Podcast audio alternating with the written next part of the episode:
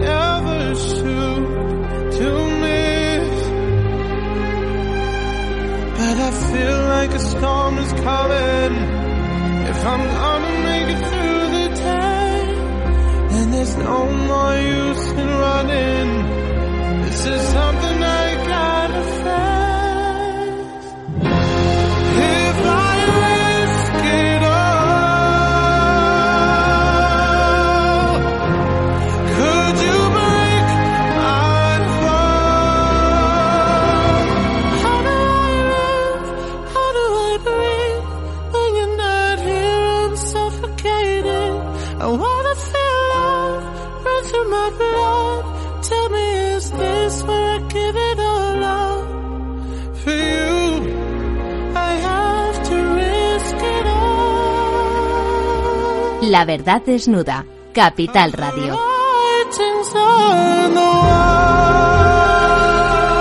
Muy buenas noches, don Ramón, doña Almudena, Buenas noches. don Lorenzo. Muy buenas noches. Muy buenas noches. Eh, hemos eh, empezado el programa con, con esta canción de una película de James Bond, porque la letra dice que no vamos a correr más, vamos a enfrentarnos a lo que hay que enfrentarse y ese tipo de cosas que normalmente dicen las canciones de James Bond, que no tienen, que no están nada mal y que hoy en Madrid eran particularmente adecuadas, porque estaban algunas de las calles, pocas, pero llenas de tractores y de gentes que no responden a ese arquetipo que quieren vendernos los enemigos de, del campo de que son empresarios malvados y tal, eran señores, eh, digo señores porque la verdad yo no he visto a ninguna mujer es- en su vida en los tractores, a lo mejor había, a lo mejor había, ¿eh? Había, había, Campo había. suele haber mujeres. No, no, en el ¿eh? campo hay muchas y justamente Sí. ahora vamos a hablar con alguien que las representa bien.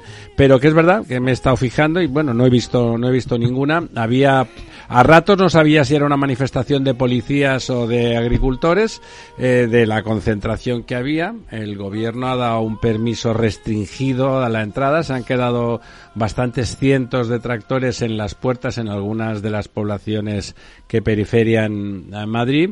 Y bueno, la- básicamente ha sido una concentración pacífica. Eh, en algún momento, me imagino, han enviado los antidisturbios, tenían alguna instrucción. He visto algunas imágenes desagradables, como, bueno, pues, pues como golpeaban no de forma muy sistemática, pero en algunas ocasiones de forma dura a unos cuantos manifestantes. Alguno de ellos, alguno de ellos, que además no he podido dejar de acordarme de nuestro don Ramón, del profesor, porque era pues un señor mayor, hombre más joven que don Ramón, que, que es mucho más jo- es mucho más mayor de lo que parece, que parece que tenga 20 o 25, pero ya tiene 90, pero un hombre que debía tener 75 por lo menos y que ha acabado por los suelos. Bueno, bueno, eh, mientras la ministra decía en las puertas, no sé si era del Congreso o del Ministerio, eh, que en, una, en un alcachofazo que le han puesto tal, que no, que ellos estaban, por supuesto, estaban defendiendo los intereses de los agricultores y que en Bruselas lo mismo, cuando es exactamente lo contrario lo que está haciendo particularmente su ministerio. El ministro Planas, que seguramente tiene más nivel de compromiso con los agricultores, eh, nos decía Maricruz eh, Díaz el otro día, que, que no era un mal ministro, ¿no? Oye, el Que- pobre le da un Y surmenaz. claro, le ha dado, le ha dado un surmenaz porque la situación es la que es. el Y cuando, y cuando uno sabe que no está haciendo lo que debe, eh, em, y tiene que decir cosas que no digamos que no son mentira, pero desde luego tampoco son verdad, pues me imagino que alguien como él, que parece una persona decente, pues eh, se estresa.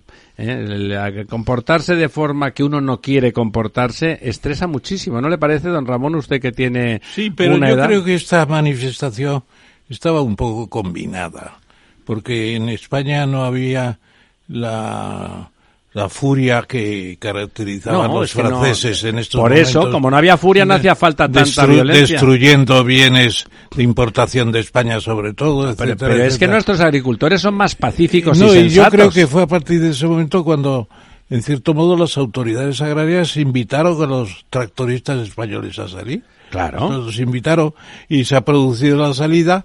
Bueno, yo creo que ha habido algunos incidentes, pero en general ha sido No, no, una cosa, perdone, han sido una extraordinarias. cosa muy sencilla extraordinariamente- han dejado entrar a todos. extraordinariamente pacíficos. Sí. eh, Y la voluntad era ir al a la puerta del Ministerio de Agricultura a decir, porque quieren entrevistarse con el ministro. Los han ido aplazando, les dieron una entrevista donde concluyeron nada. Eh, y bueno, y ellos querían plantarse delante del ministerio. Oiga, es una reivindicación Sí. sectorial y se van a su ministerio. No me parece nada del otro Y mundo. luego parece que la fuerza pública restringió el número de los que pudieron entrar. Sí, sí, sí. Y eso pues fue una falta de coordinación, yo creo que entre los organizadores y la Fuerza No, Armada. o sea, fue una falta de que el, De el coordinación. gobierno no quiso que de verdad se vieran muchos tractores. Pues se han visto, ¿eh? Se han Claro, visto, pero, pero había el triple, había el, El triple y no se han quedado, entrar. han entrado 500 y se han quedado 1000 en las puertas. Sí. Bueno, entonces el- han decidido, han decidido que la información y las noticias las construyen ellos que están acostumbrados.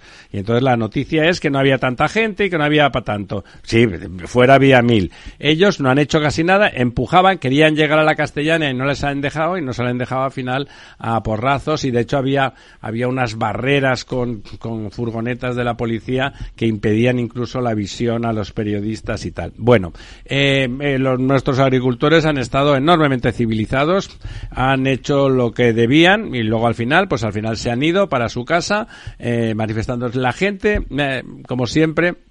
Vamos, ya saben, yo no soy eh, aquí, eh, doña Almudena y yo somos los que no somos madrileños. Los madrileños comportándose de una forma fantástica, Sí. de toda condición, Ya- ya estamos yendo acostumbrados, a eh. saludarles, ¿no? Pero yendo a saludarles, a decir que estaban con ellos, la gente diciendo, no, no, a uno que le decía, oye, lo siento que estás aquí atascado, le decía algún agricultor, dice, no te preocupes, estamos, no entendemos lo que pasa, vamos a aguantar las consecuencias tranquilamente, estamos con vosotros, había, les aplaudían por la calle, bueno, ha sido bonito de alguna manera. Ayer la reina en. Salamanca eh, había una tractorada, bajó la ventanilla y le saludó Sí, sí, el coche. La, la reina parece que estuvo bien. Bueno, Sí. tenemos a colación del campo y de las mujeres, como hablábamos antes, a una que ya podemos llamar ya amiga nuestra y colaboradora habitual, una luchadora de verdad, con pocas alaracas y mucha mochila y mucho pico y pala, que es doña Carmen Quintanilla, que es, eh, bueno, ya saben ustedes, eh, no sé si llamarla agricultora, pero desde No. luego es la representante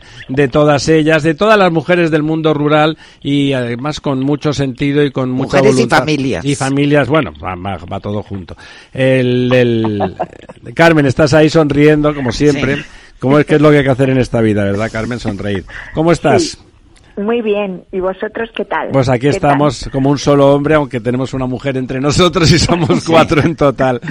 Y una mujer de Pero- más tomar, por eso, como ya sabes. Pero os veo muy bien y con mucha fuerza y mucha energía en vuestras palabras. Así es que buenas noches. Bueno, ¿a ti qué te parece? Vamos a empezar por el principio que diría Aristóteles, ¿no? ¿Qué te parece el movimiento que finalmente se ha arrancado y que yo preconizaba hace un año de que tenía que ser el campo el que pusiera la energía vital en intentar cambiar el derrotero que lleva la Unión Europea? Ya no España, que por supuesto también, pero la Unión Europea en esa verdificación excesiva que está impidiendo al mismo que, que el campo tenga mm, capacidad de sobrevivir, al mismo tiempo que el señor Sánchez hace unos pocos días anunciaba que iba a haber 45 mil millones de inversión pública eh, hasta el 2050. ¿Cómo lo ves tú, Carmen?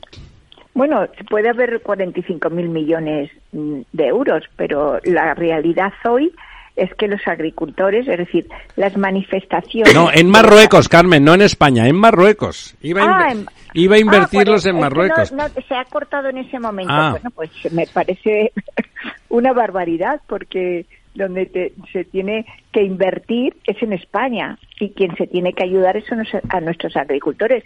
Si se va a invertir en Marruecos para que salga la sociedad rural de la pobreza y para que nuestros los productos marroquíes no entren en España para abaratar los productos españoles y para indiscutiblemente entran con mu- muy pocas garantías sanitarias y entran de una manera haciendo la competencia a nuestros agricultores, pues indiscutiblemente si esas inversiones de 45 mil millones de euros es para hacer lo posible porque no se, se sigan montando pateras para que crucen el, el Mediterráneo. Teóricamente la excusa España. será, me imagino, que para que no haya tantas pateras. Esa será la excusa. ¿no? Bueno, bueno, eh, por eso, por eso. Si eso es así, si eso es así, es decir, nosotros sabemos y todo el mundo es consciente de que en el Sahel hay una bomba de relojería.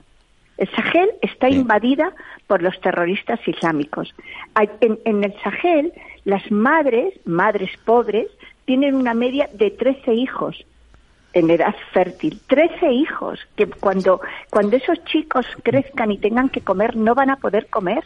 Bueno, tienen una esperanza de vida bastante inferior a la nuestra. Eso también, bueno, ¿verdad? sí, ta- sí, ha ido también. es subiendo, verdad ¿eh? en los últimos que- años. Pero exactamente, va subiendo. Y también va y- bajando el número de hijos ya también mucho. Sí, un poco. y- Bastante. bueno, bastante. bueno, yo he estado en el Sahel en el año hace cuatro años con el Banco Mundial, mm, Allá. mm, con el Banco Mundial de la malaria, el SIDA y la tuberculosis.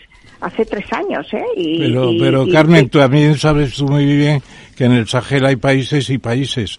Por ejemplo, qué sé yo, Senegal está mucho más desarrollado que Chad o que Níger O que Níger, o que sí, sí, Sudán. sí. Claro, Sí, sí, está mucho sí. más desarrollado y tienen menos hijos. Tiene usted razón y es el país más pequeño de todo el Sahel. Y el más activo. Claro, el más pequeñín. O sea, todo lo demás, el 95% del Sahel es el resto, que Claro. es el Senegal. Claro. Senegal. Bueno, sí es verdad, pero pero que ahí tenemos una bomba de relojería invadida por los terroristas islámicos. Bueno, está lleno de que- guerras que provocan Exacto. justamente estos señores, ¿no? Sí. Exactamente, por lo tanto, bueno, tenemos también que pensar que hay que ayudarles, ¿no? Y que la cooperación española ha sido la, una la bandera de, de- de desarrollo en muchos países de Hispanoamérica y que les ha- y que gracias a la cooperación española han salido de la pobreza y hoy están en una situación, estoy hablando de República Dominicana, por ejemplo, es decir, que, que en un momento determinado República Dominicana ya no va a necesitar las ayudas al desarrollo. Bueno, Estaba pues genial. eso- República Dominicana tuvimos hace poco un programa y la verdad es que es un país emergente que está muy bien. sí, sí. sí, sí, efectiva. Pero ahí ha jugado un papel fundamental España en los últimos 30 años. Y, y por lo tanto, Toda bueno, yo creo que todo lo que sea ayudar a salir de la pobreza en los países que efectivamente están en una situación mm, mm, lamentable y que y que se montan en pateras para buscar eh, un futuro mejor, porque mm, yo me pondría en, nos tenemos que poner en, en la piel de esa, de esa madre embarazada que se monta en una patera No, para claro, cruzar el claro. Mediterráneo, o, o en ese chico que, que quiere venir a Europa porque cree que se va a producir el milagro y va a tener un futuro mejor. Bueno, pues mm, eso hay que evitarlo, ¿no? Y si efectivamente ese dinero va para eso, pues bienvenido ese dinero. El problema es que no solamente, no, no, algunas veces ese dinero no se emplea en aquello que va destinado, sino Bueno, que no se emplea de, no, Carmen, buena manera. Te corrijo ligeramente. Algunas veces se utiliza en lo que estaba destinado, algunas veces. Como dice un compañero nuestro de aquí en la radio, un ingeniero y una persona muy notable que ha tenido cargos de responsabilidad en Europa, en, en Castilla, en España, que dice que, que el, el dinero de la cooperación en, en algunos países es que coger el dinero de los pobres de los países ricos y dárselo a los ricos de los países pobres, ¿no? Bueno, a veces eso, eso también, pero tienes razón, sé, si no les ponemos remedio y medios de vida, si no les damos una salida, no les quedará otra que montar en pateras, eso también es cierto. Efectivamente. Bueno, también Efectivamente. tendría que haber más programas demográficos que se han intentado muchas veces. En y- África, don Ramón, eso es lo más difícil, así y- como en ya Asia lo es sé, ya lo ¿eh? sé. En Y algunos, algunos han tenido éxito, indudablemente, porque lo que tú dices de 13 hijos en el Sahel, Pues En realmente es tremendo. Pero claro, 13 hijos tienen en el Sahel y también en poligamia. Malawi y también en el Congo exbelga y también en otras partes de África. Es tremendo. Y, y eso va reduciéndose, pero muy lentamente. Pero ha empezado ya, ¿eh? Ya ha empezado la caída de la natalidad de manera... en Pero lenta, como tú Por lo ejemplo, dices. en Senegal es muy importante. Pero ya. Senegal es un país visitable. Eh, claro, Ramón. es que es un país Es visitable. un país estupendo. Claro, y dentro de lo que cabe. Y que tiene incluso minorías culturalmente avanzadas, como ponía en relieve Luis María Anson cuando hablaba de la negritud, que se refería al poeta que era entonces el presidente de Senegal, nada menos. ¿Os acordáis? Eh, Luis María Anson, ¿no? La negritud, la negritud de Senghor. Senghor era el poeta que era presidente de Senegal. Bueno, pues eso va avanzando, pero más lentamente. La, la No, muy lentamente, eh, muy lentamente. Sí, pero ya empieza a tener también caídas, ya empieza a haber caída de la... de- de- ¿cómo Digamos que ya no es tan feroz, es cierto. Sí. Pero sigue siendo. Fíjese que justamente do- doña Carmen estaba citando quizá uno de los países más pobres y más conflictivos ahora en, en, en- en ese Sahel, ¿no? Níger. Eh, en esos países sigue. Sigue habiendo eso porque la, la esperanza de vida es bajísima, ¿no? Sí. Y sigue habiendo esa producción de hijos tremenda. Pero es verdad, además hace poco he leído un informe muy interesante que tiene, que, que apoya la tesis demográfica de don Ramón, que menos en África, que está bajando, pero a una velocidad muy lenta, porque además son muy reactivos antropológicamente Sí, a las sí, medidas porque- anticonceptivas. Porque, Carmen hablaba de Hispanoamérica y es verdad, en Hispanoamérica ya están muy Sí. en la caída. Sí, sí, sí. En Colombia, en México. En Hispanoamérica, absolutamente. eh, totalmente. Es verdad. Sí, sí, en, Espina- eh, en Hispanoamérica las familias de clase media tienen dos hijos, no tienen más. Ya, ya está, sí. A ver, hola Carmen. ¿Qué tal? Sí, sí, hola Almudena, buenas ¿Qué tal? noches. ¿Cómo estás? Bueno, Carmen, volviendo al mundo del campo, que es un tema pues que nos Es está ocupando tema, sí. estos días Y, no- y este año y los que vienen, me temo. y mucho, sí, al que hay que dar una solución. Creo que has puesto en marcha un programa recientemente, bueno, recientemente no, ayer, en Almería. Muy recientemente. Para dar visibilidad al pequeño agricultor ¿eh? Sí. y fomentar eh, el comercio de proximidad local. Explícanos un poco este programa que has puesto en marcha. Bueno, pues este programa nace de una organización de ámbito internacional que se llama Legados. Esta organización de ámbito internacional lo que pretende es, en primer lugar, poner en valor la ecología, ¿no? los productos ecológicos. Y los quiere poner en valor desde la seriedad, desde el sentido común y no desde la radicalidad de mm, el ecologista que está en contra de todo lo que sea Y de la falta de realismo, ¿no? Pues es- tiene que ser producto ecológico, pero tiene que ser rentable y tiene que ser viable económicamente, claro. Exacto, exacto. Entonces nosotros, bueno, nos llamaron por, por ser una por ser una organización muy seria, muy creíble y sobre todo con un gran prestigio no solamente en España, sino en todo el mundo. Esta organización tiene su sede en el Reino Unido y entonces nos ofrecieron hacer un proyecto. Entonces nosotros les dijimos que sí y que ese proyecto queríamos llamarlo Raíces, Mujer, Agroecología y Proximidad. ¿Por qué? Porque yo además en mis, en mis años de parlamentaria hice varias iniciativas sobre la agro- agroecología, ¿no? poniéndola en valor y de lo importante que es ese producto ecológico desde, desde la producción agrícola. Bueno, pues este, este proyecto que se llama Raíces, lo que queremos es conectar a las productoras y productores con los consumidores y empresas del, territorio donde se desarrolla nuestro proyecto. ¿Para qué? Bueno, pues en un primer momento para mm, acercar esa producción agrícola y ganadera orgánica a- como producto de proximidad, como producto de- local.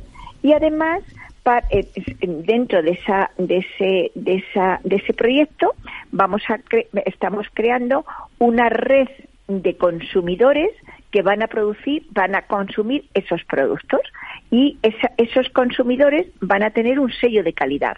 Ustedes mm, como consumidores y como, mm, como personas que van a consumir esos productos, estoy hablando pues de casas de turismo rural, estoy hablando de hostelería, estoy hablando de residencias de personas mayores. Bueno, pues van a tener ese sello de calidad para decir que allí se está, mm, mm, se está consumiendo, hay una alimentación saludable a través de estos productos agroecológicos. Asumiendo que puede ser más caro que un producto normal, claro. Sí, también asumiéndolo, pero también em, tenemos que ir hacia hacia mm, abaratar esos productos esos ese producto porque indiscutiblemente bueno pues tenemos que ir poquito a poco a que ese producto ecológico no sea tan caro y, y sobre todo bueno pues crear conciencia de ese consumo responsable basado en un producto local y de proximidad.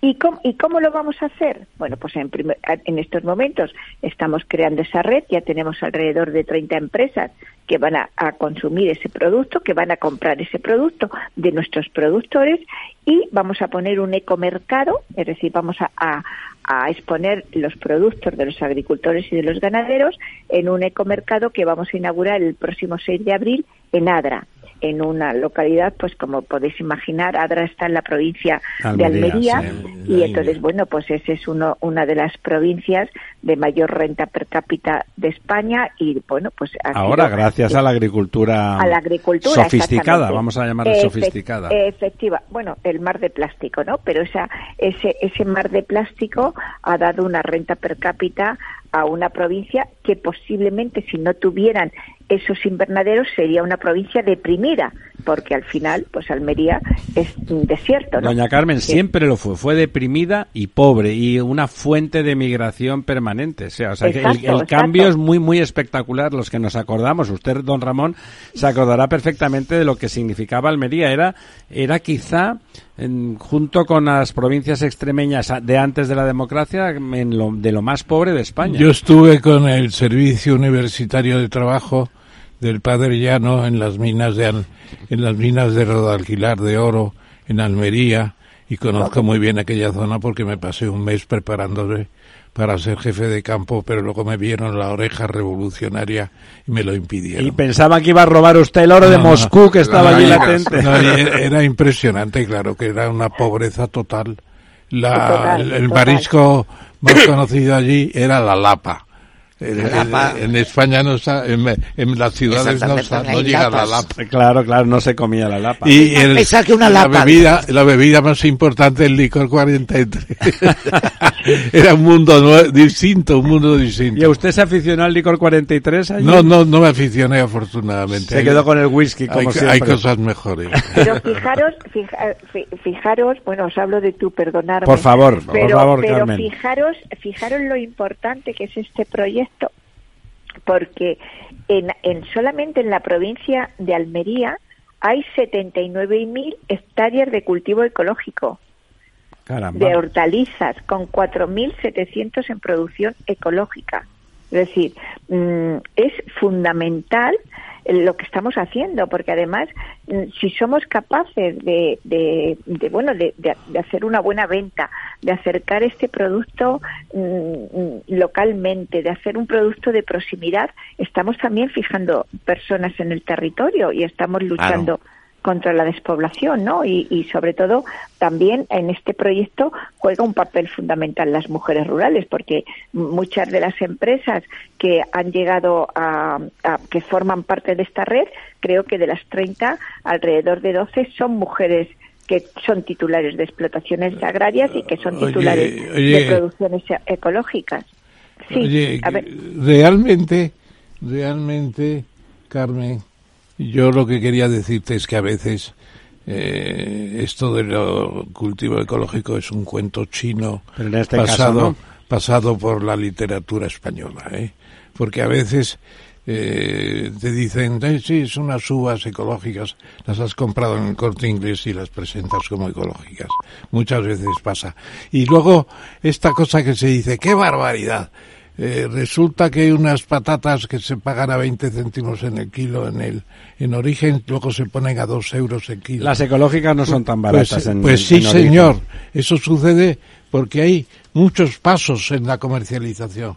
Yo estaba aquí apuntando hace un momento, está por ejemplo usted sabe, mm, Carmen, y lo sabe todo el mundo, que, por ejemplo, la fruta tiene que pasar por una preparación. Las naranjas que comemos están, están rodeadas de, de digamos, de, de cera. Están Bueno. tratadas. Hay empresas No para todas, no todas. muchas, muchas, porque si no tiene un aspecto lastimoso a veces. La gente no las, el consumidor no las No las quiere. El urbanita no entiende Bueno. que eso no es fruta. Y, luego, pero- y luego hay, hay que prepararlas para llevarlas a la góndola y no se puede llevar a lo mejor un 20% de marras, de pérdidas Ya, que hay que retirar. Y luego Bueno, hay que... esas marras, esas marras que hay, de- que hay que retirar, muchas veces, bueno, pues las industrias agroalimentarias. Sí, bueno, pero no con el precio de dos euros.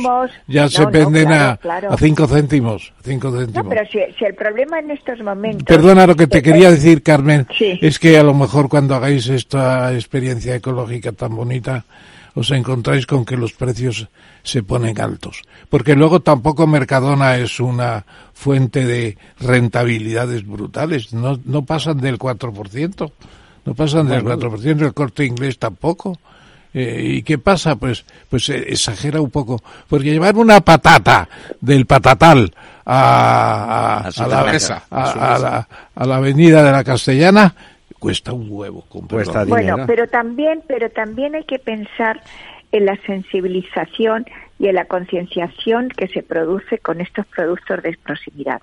Estamos dando fuerza a nuestra agricultura, estamos dando fuerza a ese productor, estamos mm, mm, presentando a la sociedad lo Pero que no hoy- se lo crea- que han hecho hoy en Ya. la huelga, es decir, o lo que han hecho hoy en la tractorada o lo que han hecho en las manifestaciones que se están produciendo en España por nuestros agricultores. Es que desgraciadamente los costes de producción son mucho más altos que el, el precio que les pagan por sus productos. Y luego además, Claro. mira, hoy hablaba, hoy hablaba con una mm, directora de una entidad bancaria de un pequeño pueblo de Ciudad Real y esa me decía la directora, dice, bueno, no te lo puedes imaginar, Carmen.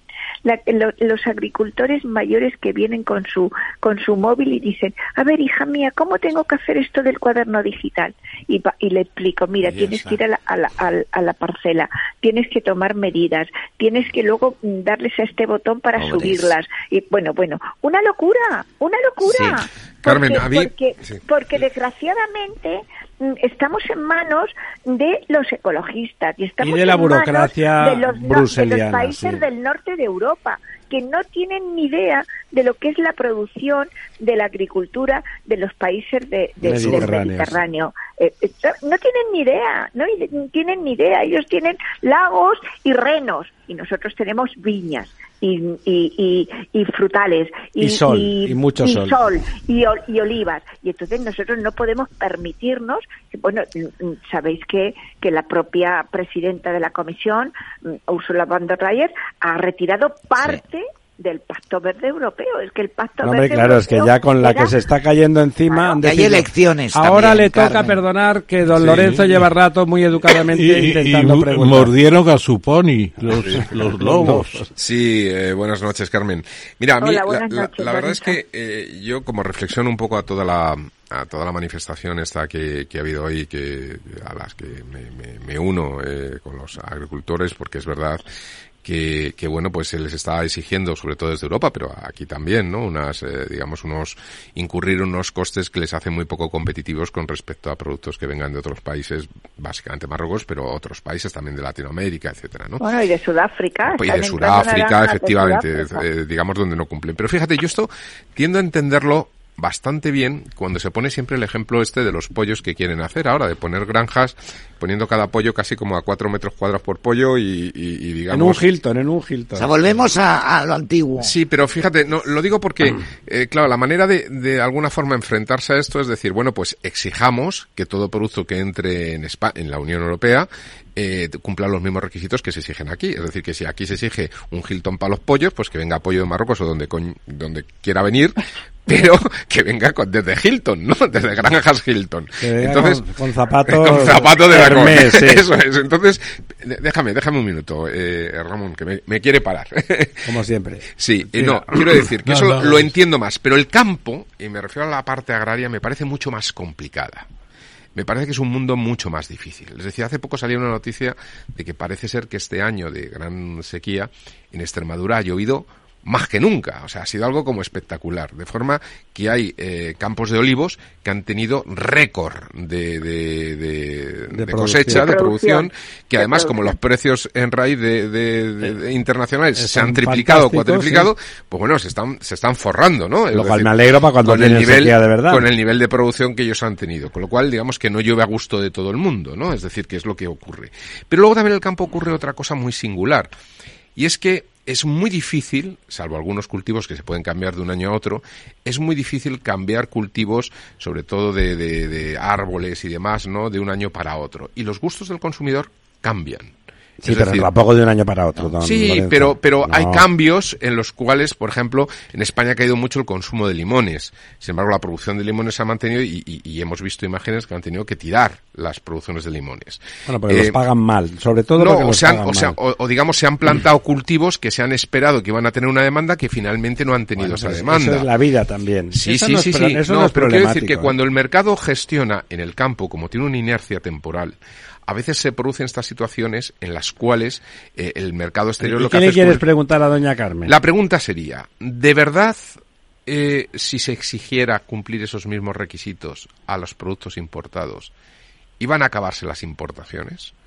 ¿O realmente esto es una inercia que tiene más problemática? Es decir, las reclamaciones de estos agricultores que van encaminadas a decir, oiga usted, o cierre las fronteras si no vienen con los controles eh, fiso- fitosanitarios, etcétera, que se nos exigen a nosotros, o déjenoslo de exigir a nosotros, o que se les exija. Sí, ¿no? competencia leal y no pero de- Pero vamos a ver si, si se exige esos fitosanitarios y esos y esas regulaciones equivalentes, ¿acabaría el problema del campo?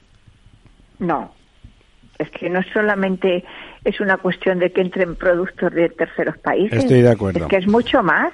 Es que es mucho más. Claro. Es que estamos hablando de que nuestros agricultores tienen que cumplir unas normativas establecidas por la política agraria comunitaria que en ningún caso van a cumplir los países, los países, los terceros países que, que entran los productos. Eso en primer lugar. Y en segundo lugar, porque nuestros agricultores, vuelvo a repetir, la burocracia que se, que, que tienen que, que, soportar continuamente para poder recibir las subvenciones mm, que reciben en sus explotaciones es tremenda. Es decir, es que están aburridos. Es que están aburridos. Y luego, indiscutiblemente, los costes de producción, lo mismo, no es lo mismo un coste de, de producción de un kilo de tomates en España que un kilo de tomates en Marruecos. Claro. Bueno, bueno, pero yo querría también, porque veo que se acaba el tiempo de doña Sí. Carmen, por la cosa biológica, que todo termina alguna vez. Eh, entonces, eh, el secretario de Estado de Protección Animal ha dicho, ha dicho textualmente que los toros de Lidia se acaban y que Pero la caza se acaba. Pero Es un disparate. ¿Cómo ese señor anda por ahí? Ha salido Jaime de. Primero, Jaime Lamo de. Espinosa diciendo, Claro. pero ¿cómo se acaba la caza? Pero si Pero da de claro, comer pero- a, pero a es que la- cientos la de, caza de familias, de miles de familias, cientos Di, Carmen, cientos de en la de España vacía, en la España Claro. vacía. No, pero no hables de la España vacía, porque a mí me indigna lo de la España No, vacía. no, no, déjate de Tenemos- historias de- porque la tenemos- caza es bueno, una Que estabilizador. no, Bueno, que te pero- dice que pero la acaba, está de acuerdo escúchame. contigo, Ramón. Sí, ya lo sé no que está de acuerdo Estoy muy de bien. acuerdo contigo, Ramón. Sí, pero que no mira, digas que- escucha- que te- pero te- pero, ¿por qué tenemos que hablar de la España vaciada que lo es? La Europa Central también se está vaciando. Pero ¿por qué no hablamos de la España donante? ¿Por qué no lo hacemos en positivo? Porque la España donante es la que pone todos los días en la mesa mm, mm, los productos que tenemos que comer, los alimentos que tenemos Bueno, que comer. y no nos podemos quejar de lo que y- tenemos. y- no, y, ¿y por qué no hablamos de la España donante que mantiene la biodiversidad? ¿Y por qué no hablamos de la Y, y- y por qué no hablamos de Mercadona, que nos pone la comida en la mesa con una importancia extraordinaria? Porque estamos con claro, doña pero- Carmen Quintanilla pero- y no pero- con el Sí, señor pero es que piensan que van a abaratar la producción. Eso se está diciendo hace 400 años. Y no, No, es verdad. sí. El Sí, distribuidor tiene que manejar la producción, es su oficio y, y tenemos la mejor distribución Pero si de no nos Europa. estamos metiendo con Pero la si nosotros distribución. no, no, Metiendo. pero si nadie De hecho, se están con la metiendo.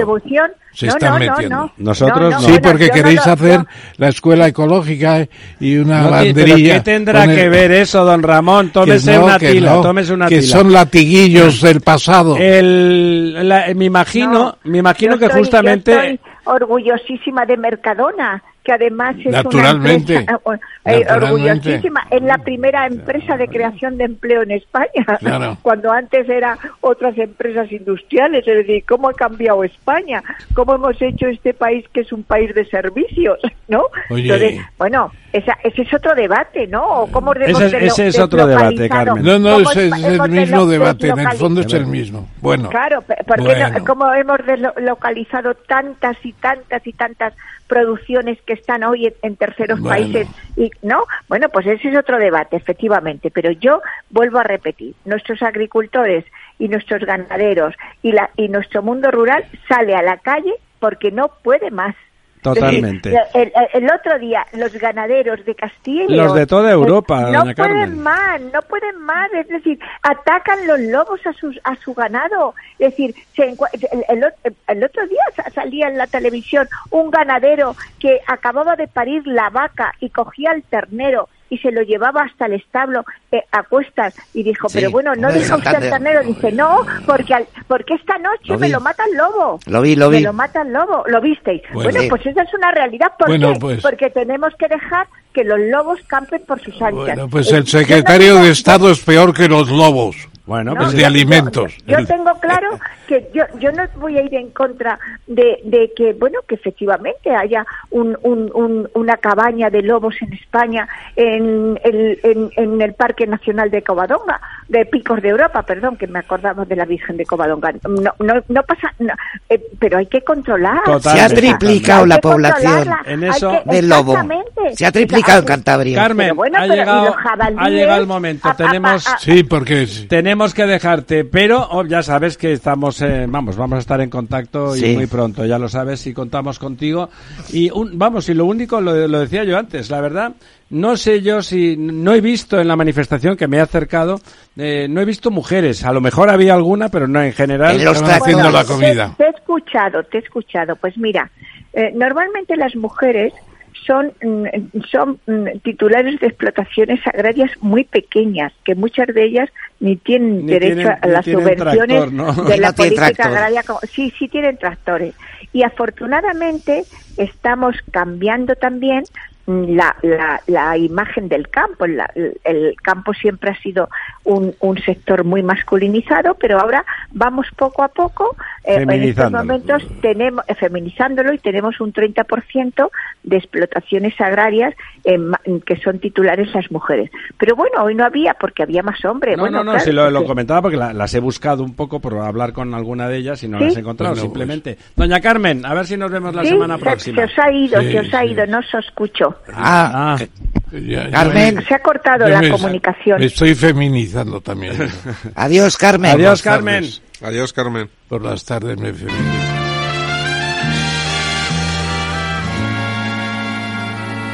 From Russia with love, I fly to you. Much wiser since my goodbye to you.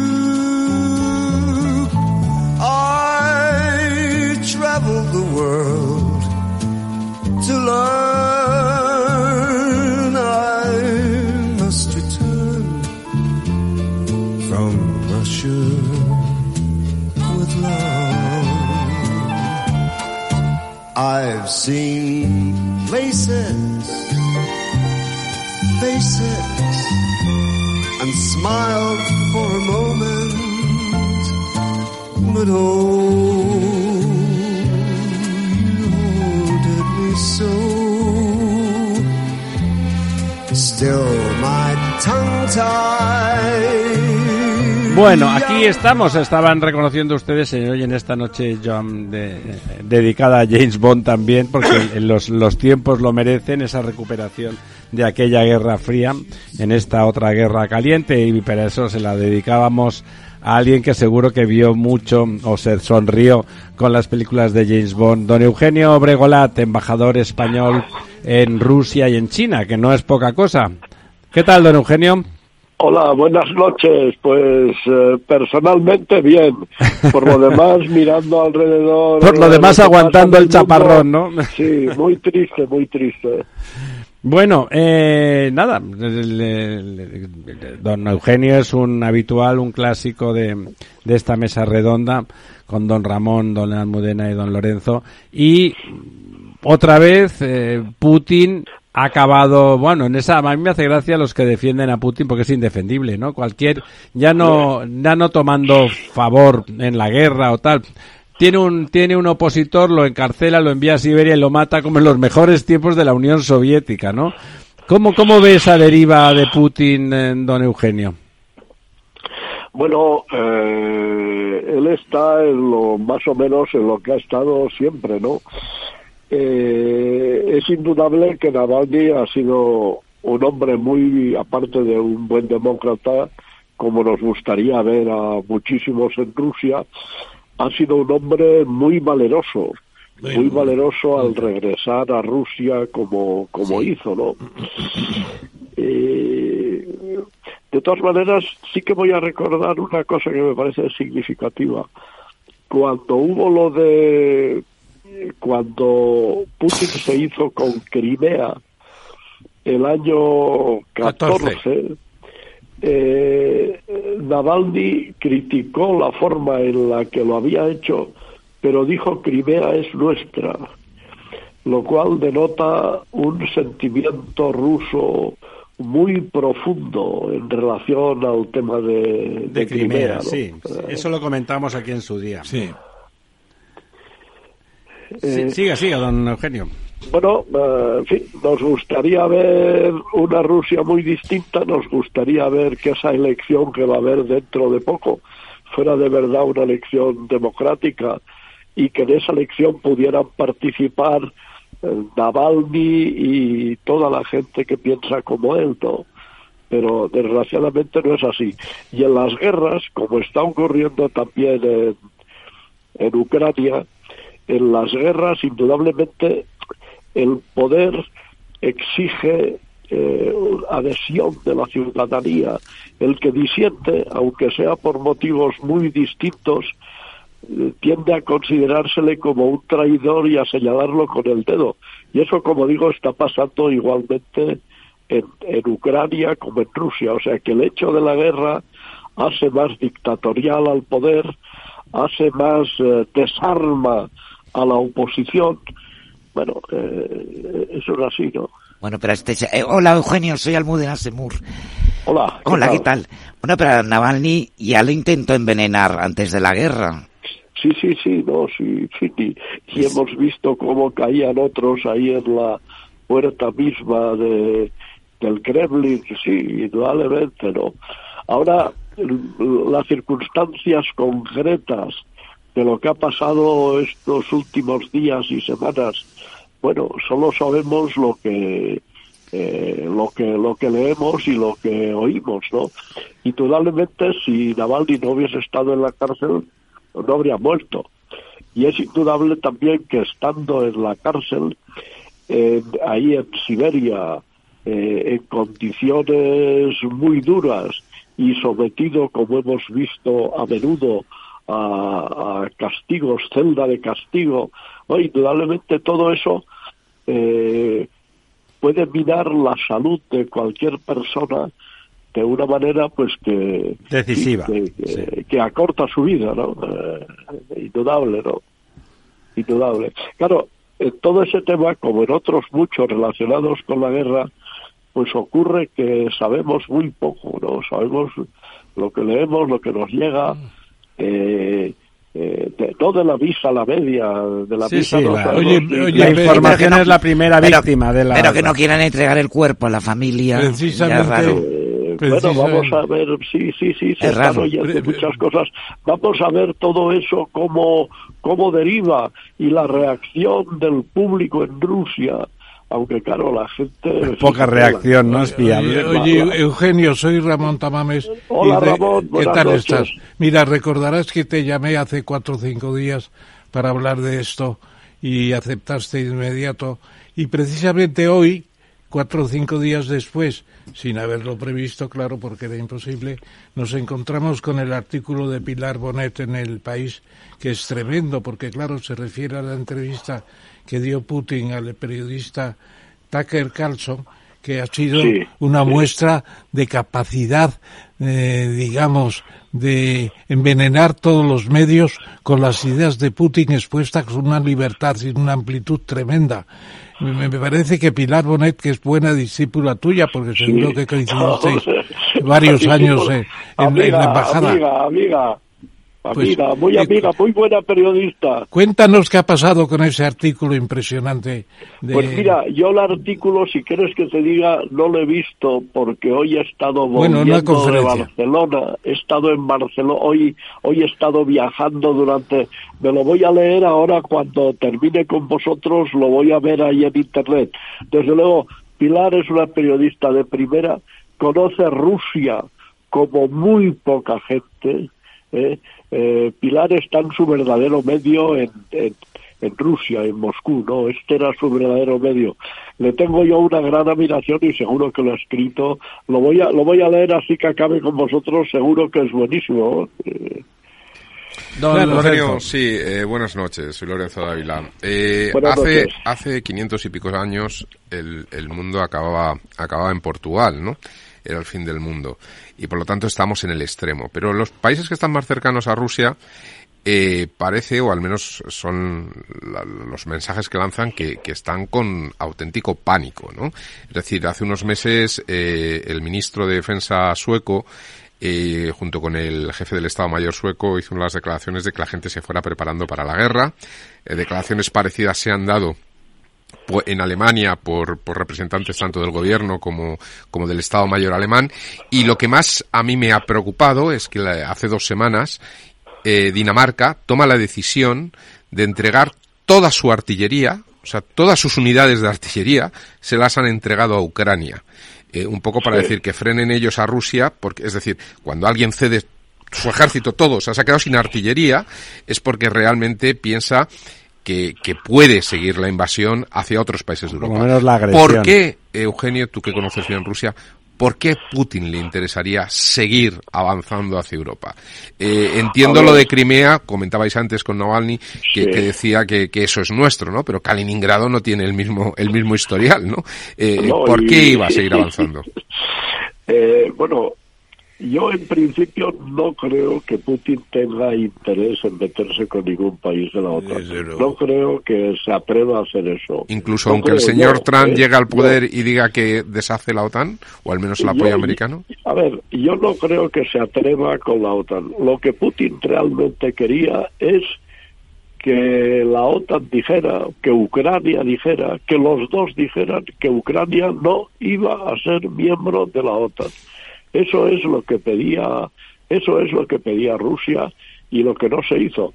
Fijaros que pocas, pocos meses después de empezar la guerra, hubo una negociación en la que estaba metido un ex primer ministro de Israel, cuyo nombre ahora mismo se me escapa, y en aquel momento, en aquel momento, Zelensky dijo, ya hace mucho tiempo que he entendido que Ucrania no será miembro de la OTAN.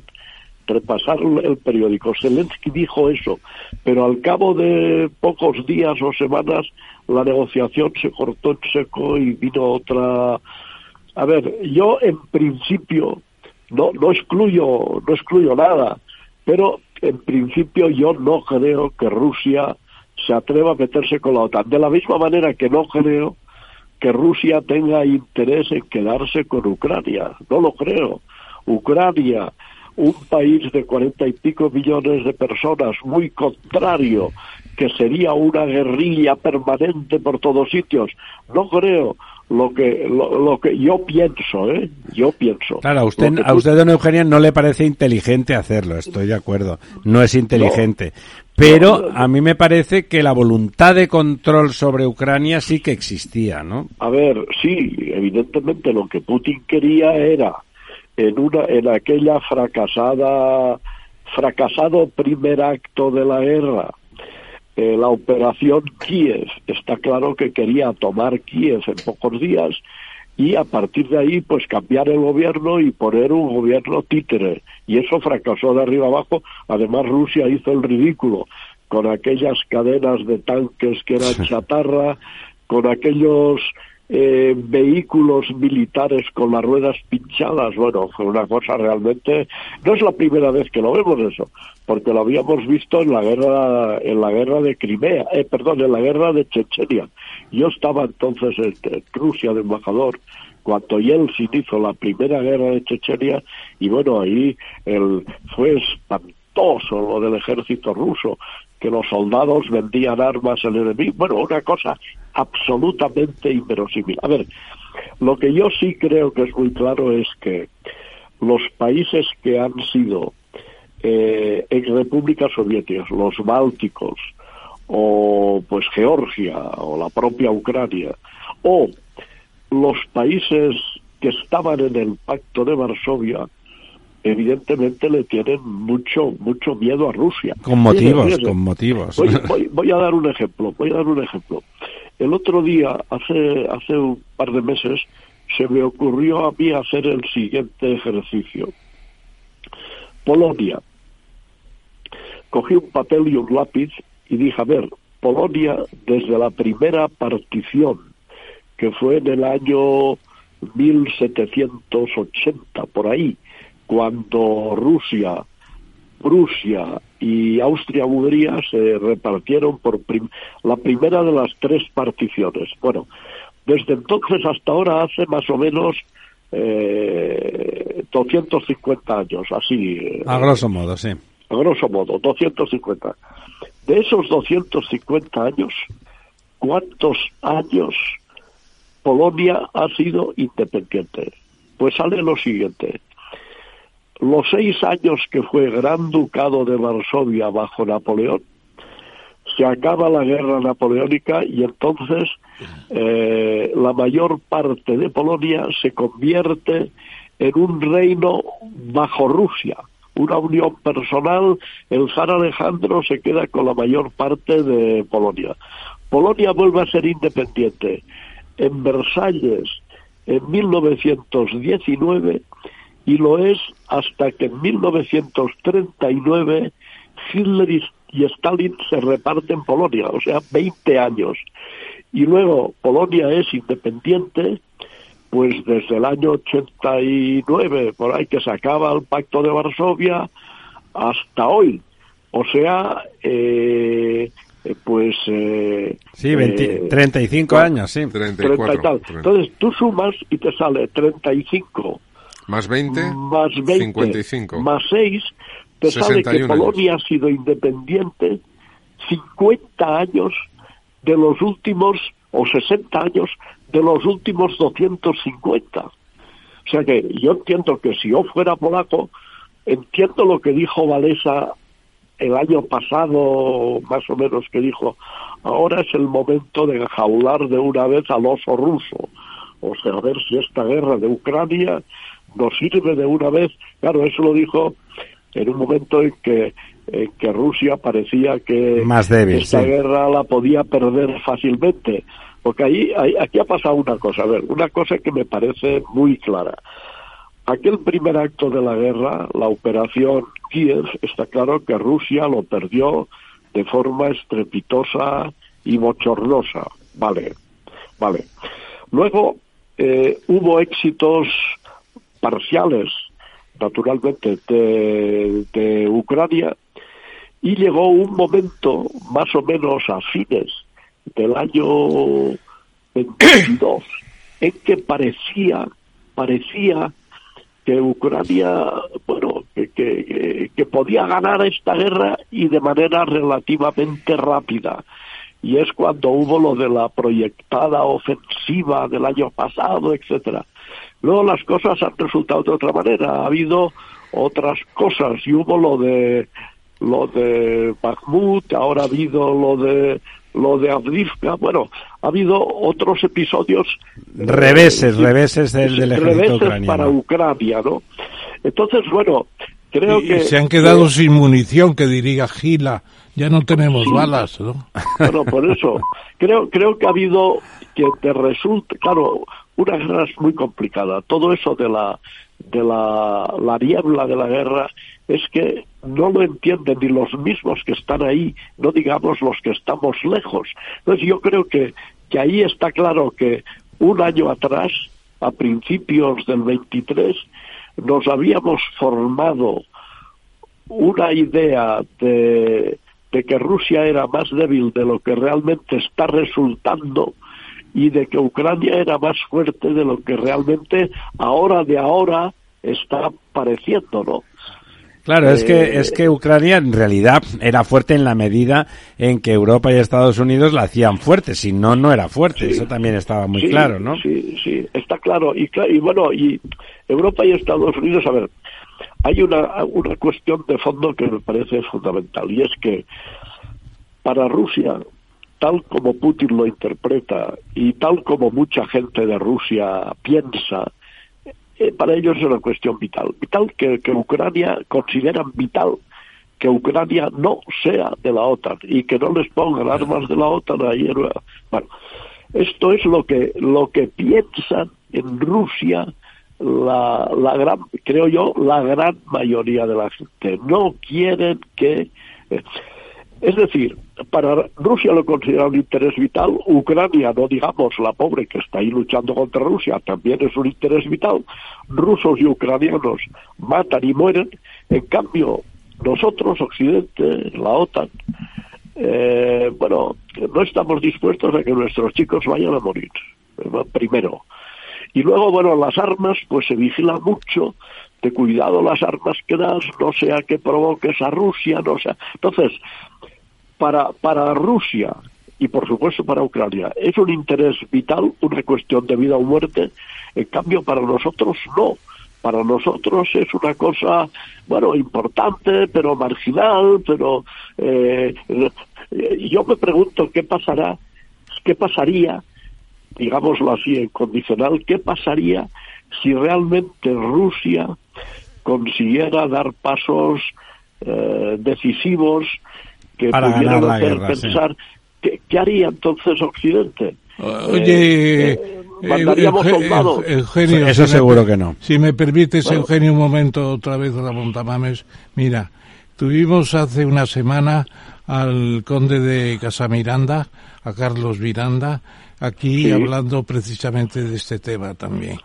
Y él era, escribió un artículo en La Razón muy interesante proponiendo un acuerdo entre Rusia y, y Ucrania que tienen que negociar rusos y ucranianos. Viendo los espectadores de América y del resto de Europa en la negociación, pero principalmente de rusos y ucranianos. Eh, Esa es la vía, porque lo que ya está claro es que Ucrania no va a recuperar nunca Crimea, ni gran parte No. del Donetsk. Y No. está también claro que Estados Unidos ya quiere marcharse de esa guerra que no gana y que va a perder pero seguramente la presidencia Biden con todas sus consecuencias. Y todo eso eh, se une, que ahora Putin ya no tiene oposición porque Navalny ya no está ahí.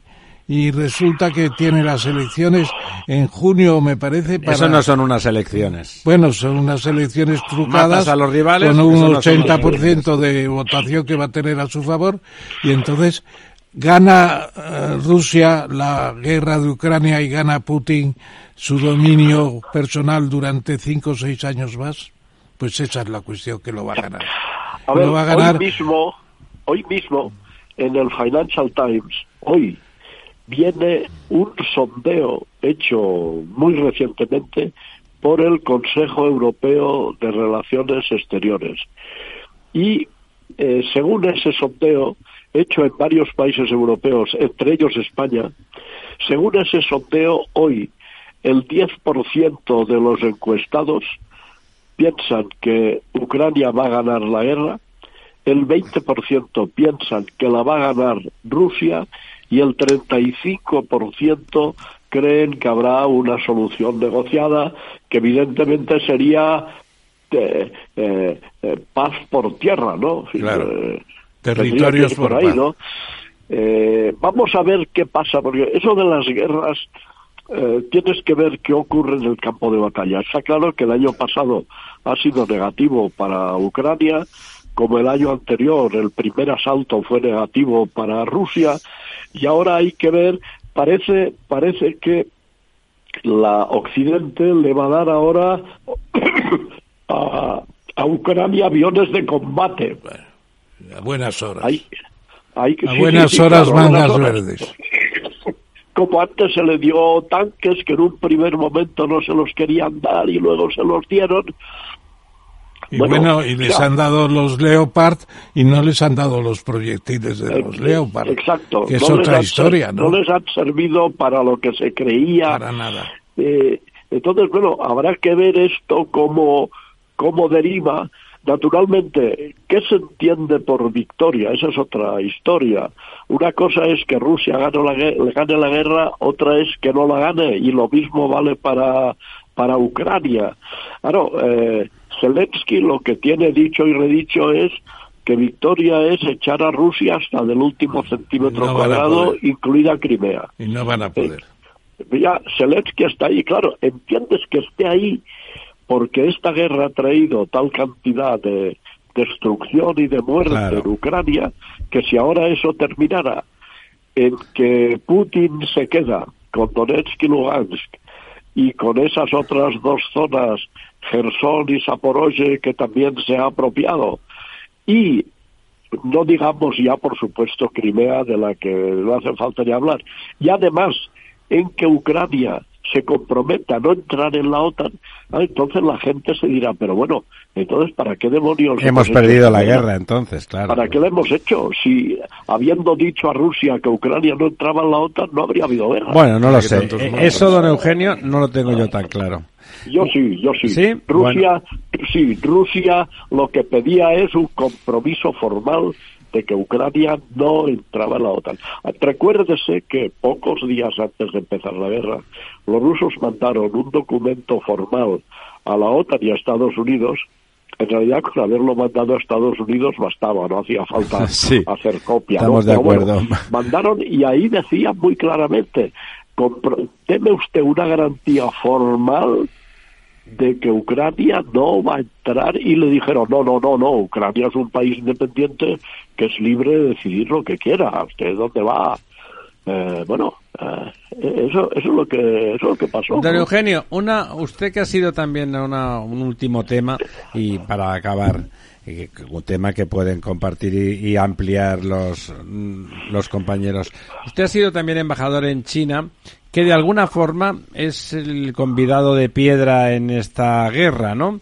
Eh, y es verdad que en el análisis de los intereses chinos en la guerra, eh, pues es un análisis no fácil, ¿no? No es nada evidente, no es muy obvio. Por un lado, el hacerle la guitza, como usted que es catalán como yo de- decimos allí, eh, como hacerle la guitza a, a los americanos a través de Rusia, pues bueno, les pone cachondos, si se me permite la expresión castiza, pero al mismo tiempo es evidente que China vive y ha crecido y ha tenido su gran explosión y su toma de posición de gran potencia global a través de la globalización.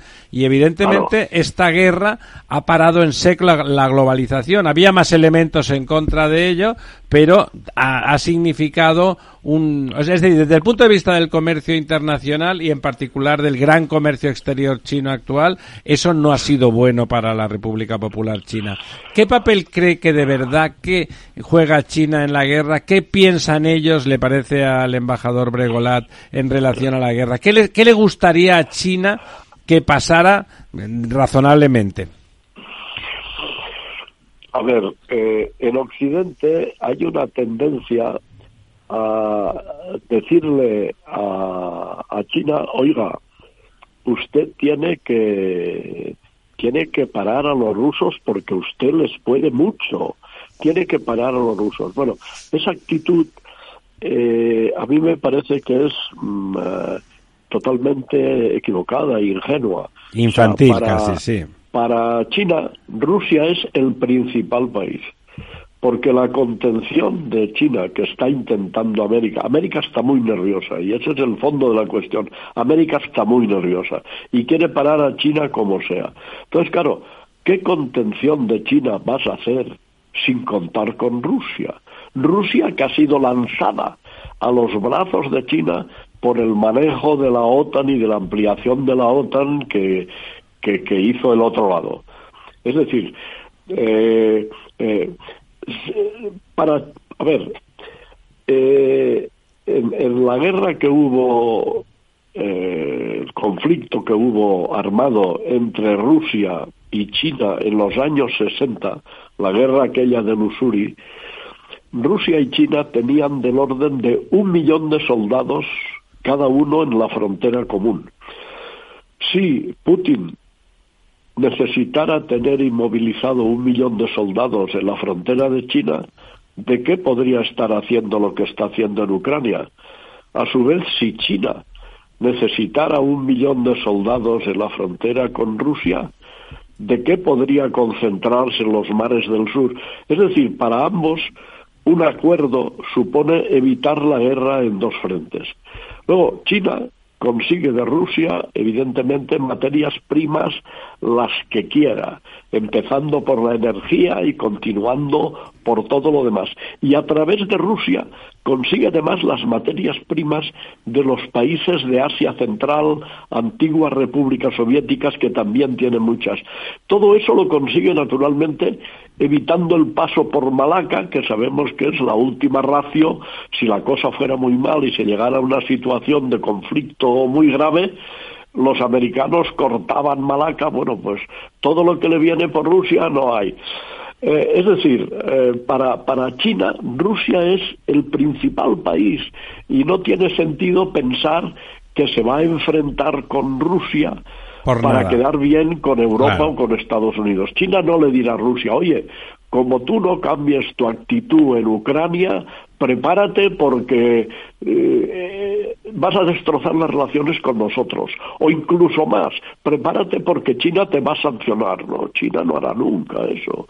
No tiene sentido, no tiene sentido pensar que vaya a hacerlo. Claro, para China, indudablemente, como, como bien has dicho, pues las alteraciones del comercio internacional que se están produciendo ahí por el Índico y tal, todo eso está claro que la perjudica.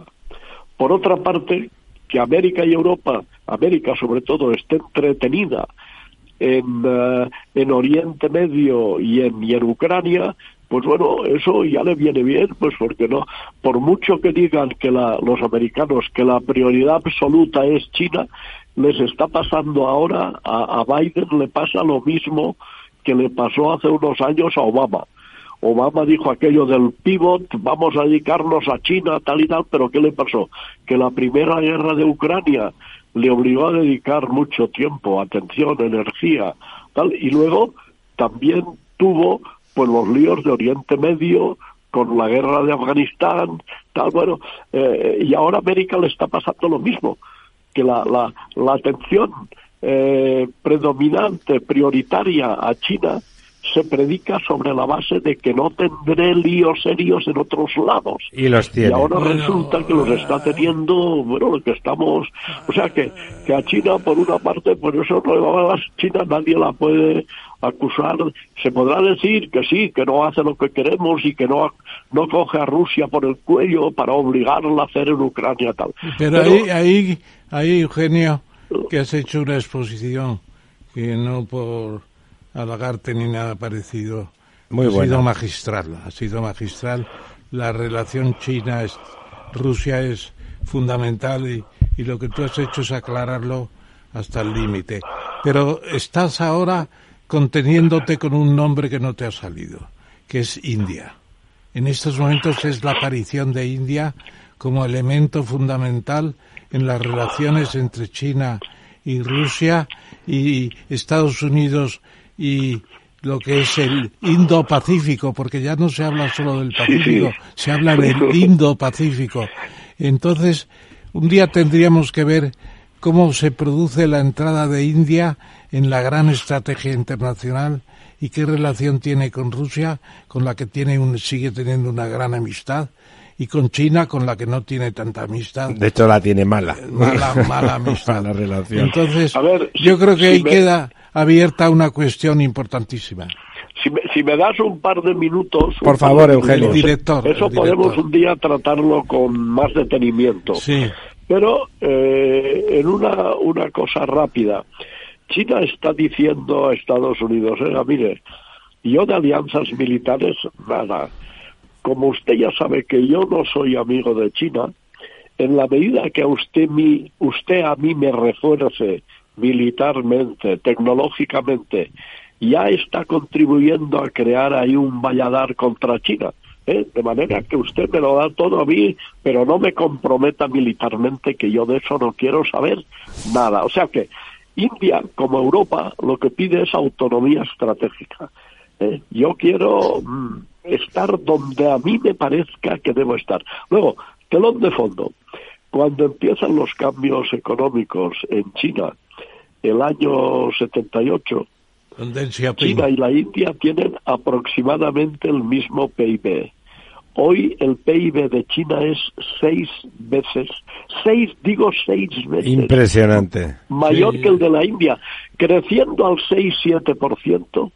China añade a su PIB todo un PIB de la India en cuatro años. O sea, la India es una gran potencia en ciernes, nadie lo puede negar.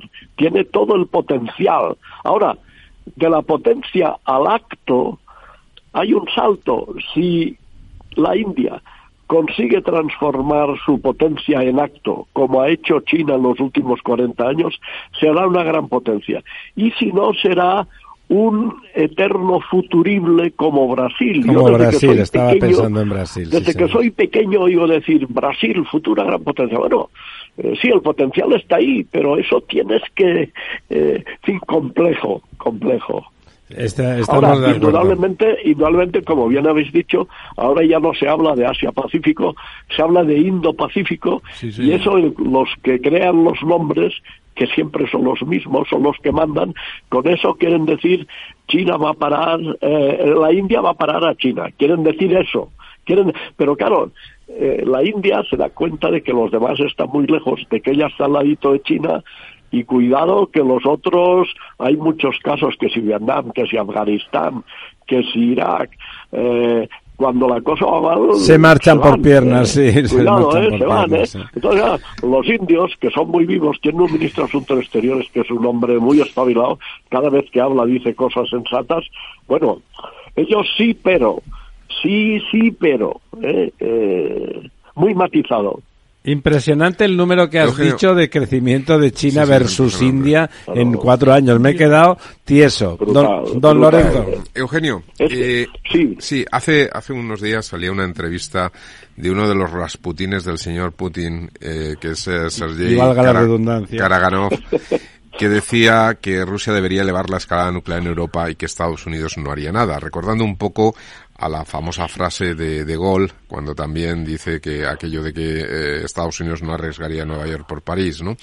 Eh, pero otra de las cosas que sale en esta entrevista, que me parece muy interesante, es que él dice que la Tercera Guerra Mundial ya ha empezado y que se irán encadenando sucesivos conflictos. Es decir, que de alguna forma el conflicto que estamos viendo también ahora en, este- en Oriente acabaría eh, mezclándose por algún lado con el conflicto de Ucrania y que se podrían sumar nuevos conflictos hasta llegar a esa especie de conflicto global.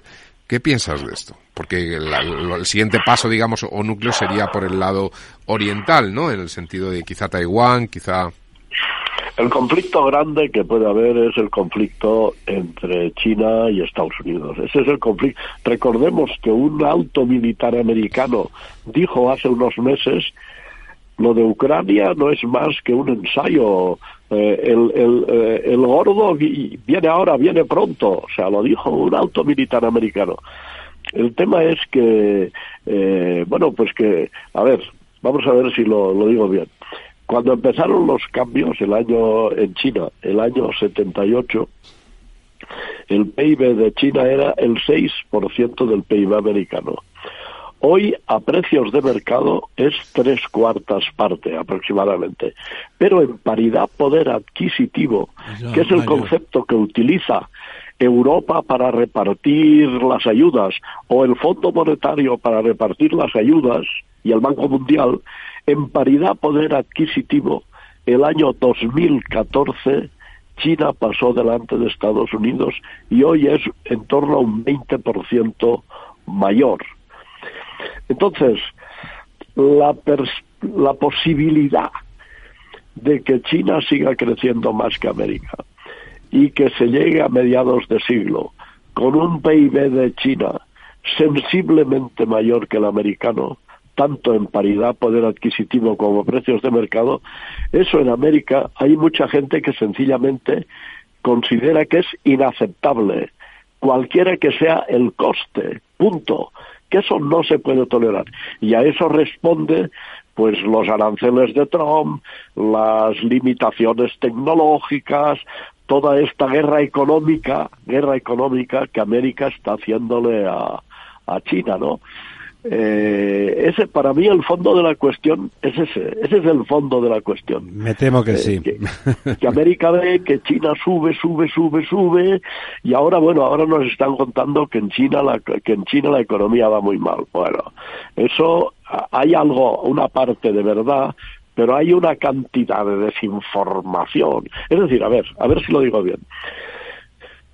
Si tú creas la imagen a través del dominio mediático de que la economía china va mal o muy mal y que China va está pensando en invadir Taiwán cualquier momento, está claro que los gestores de los grandes fondos de inversión en América dejan de mirar hacia China.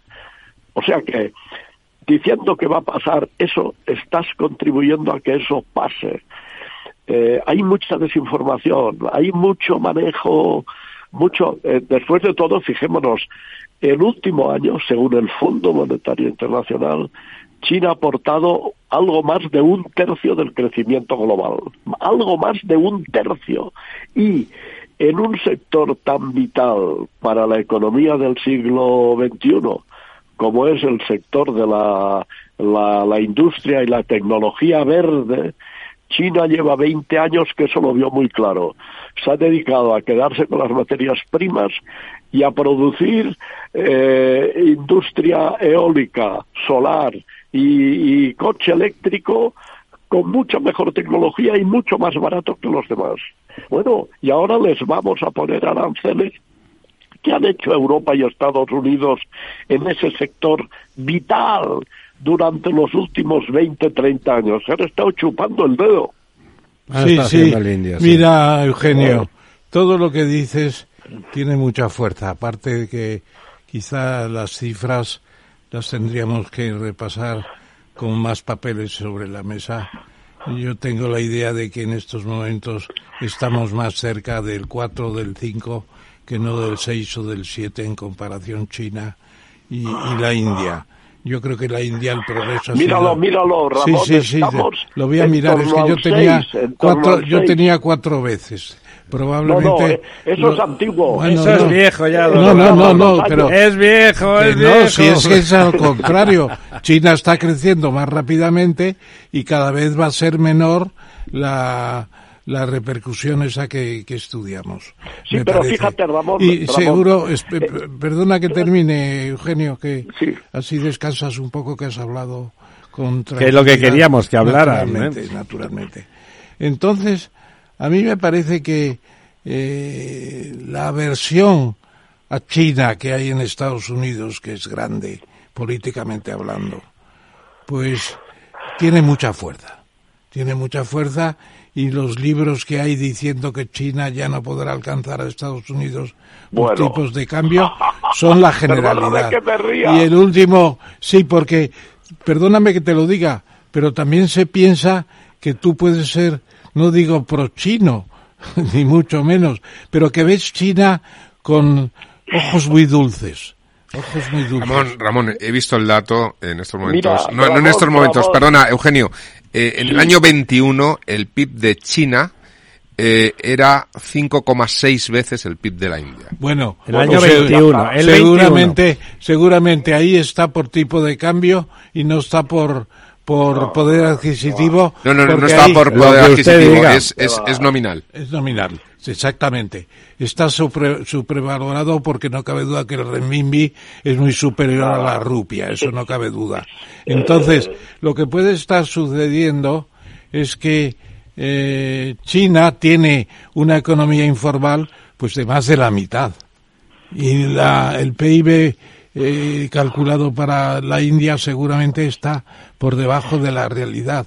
La India tiene mucha más potencia de la que La India, aparece. si usted la viaja, hay la Potencia. mitad de la población que no produce. que, que produce Potencia. menos, pero produce. Porque el que, el que, el que no, no produce no come. Le voy a pasar, es que no comen, le voy a pasear por la India. No come. Oye, El- Ramón, sí, Ramón, sí. Ramón, déjame contestar una cosa. Sí, claro, naturalmente. A, a mí me han dicho pro chino, pro ruso, me han dicho que soy de la CIA, a mí me han dicho No, lo, de lo de todo. prorruso no lo había oído.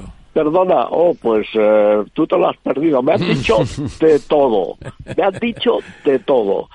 Eh, procurar pensar por cuenta de uno, utilizando su cabecita, suele ser, suele tener sus costos. Claro, Una claro. vez- Sí, señor. Fíjate, fíjate, fíjate. Una vez Adolfo Suárez, y me da casi vergüenza decir eso, pero ha salido a veces en los periódicos, me dijo, Adolfo, el gran Adolfo Suárez, me dice, los rusos dicen que eres de la CIA, luego seguro que no eres de la KGB.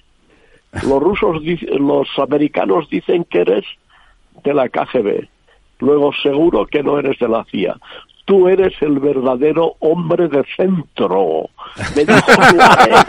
Oye, casi vale la pena todo lo que yo he vivido en la vida política, mis años ahí de nado, tal y tal, por esa frase. Pues Bueno, muy bien, es una frase que Bueno, merece la son pena. frases. Eh, Eugenio, la verdad es que nos quedamos con ganas de seguir hablando contigo dos horas más, pero ya vamos, ya vamos de largo. Eh, oye, volvemos a hablar en breve, porque es verdad que cuando alguien piensa de forma independiente, todos los dependientes tienen que justificarse metiéndose con él. Y no lo digo por don Ramón, que conste que en general ha sido muy independiente también. Yo- a mí me, me acuerdo hace como 15 años, me decía un amigo, ya había publicado algo sobre China, decía, tienes que estudiar lo de la India, porque lo de la India es impresionante. El presidente actual, el primer ministro de la India, que es un nacionalista de tomo y lomo, Como todos los hindúes. no, pero impresionante, y está convirtiendo el país en mucho menos democrático y más expansionista y más eh, pensando en el exterior. Ya la India se considera gran potencia. Lo de Brasil queda muy por debajo.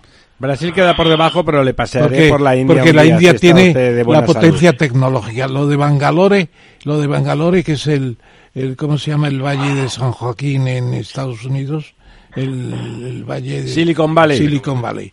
Tiene incomparable con Estados Unidos en tecnología de informática, etcétera. Impresionante. Pero hay que ver la, la realidad social, es terrible. Sí, pero que está cambiando. Y que no, hombre, que no, es como mismo que cuando habla usted de Pregúntale África. dónde vende más sanitarios, No, rocas, no, no, no, no. radiadores. Yo no necesito, España. yo voy a la India y lo llevo a usted y se lo enseño. Usted conoce bien, don Eugenio, también India, me imagino, ¿no? No, conozco poco, poco. India la, la he seguido desde hace muchos años porque es imposible seguir China sin seguir Estados Unidos, la India, Rusia. Pero mm, yo la India la conozco poco. ¿La y visitado? algunos datos genéricos. He estado una vez en la India, estuve un mes por ahí dando vueltas, sí, sí. Bueno, Sí, pues, una vez. don Eugenio, volvemos a llamarle en breve porque me temo que la política internacional, la geoestrategia, va a ser un vector mucho más decisivo que en otras décadas precedentes y que está todo este mundo cambiando o por lo menos estando en una situación de inestabilidad a la que puede afectar, como decía don Ramón, la presidencia americana, que sea una u otra que sea un señor decrépito o que sea un loco furioso como Trump. La verdad es que las alternativas son lamentables ambas las dos. Y o por ejemplo, ¿qué- Ameri- America First. bueno, también sería qué pasaría si muriera Putin, si Putin muriera más o menos ¿Quién lo repentinamente. envenenado. En todo, en todo caso, el problema de América no es China. El problema de América es el que tiene dentro. Y eso vale para China. Claro que América va por ella, etcétera, etcétera. Pero el problema, los problemas verdaderos de China son los que tiene dentro. Los internos, Y que claro. uno u otro gane, China o Estados Unidos gane, se va a decidir en la forma que ventilen uno y otro sus propios problemas M- internos. Muy bien visto, me parece. Bueno, también eso habría que discutirlo. Bueno, don Ramón te discutiría que te llamas Eugenio Ibregolat, o sea que no tengas mucho precaución con eso. Querido Ramón, oye, lo he pasado muy bien con vosotros. Ya hablamos, ya hablamos. Eugenio, abrazo. un abrazo, abrazo, muchísimas gracias. Adiós, Una adiós. lección. Encantado, buenas noches. Buenas noches.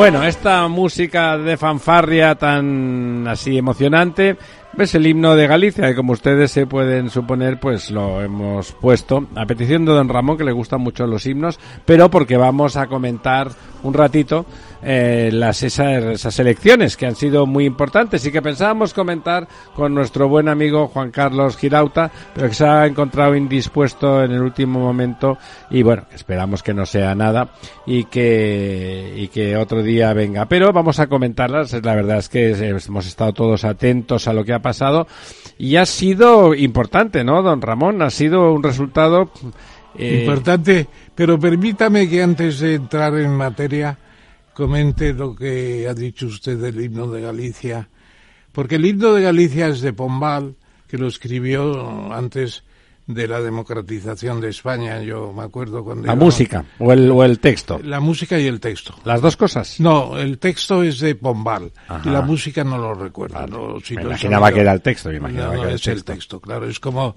el maestro Tellería para el canal al sol y Dionisio Ridruejo para la letra.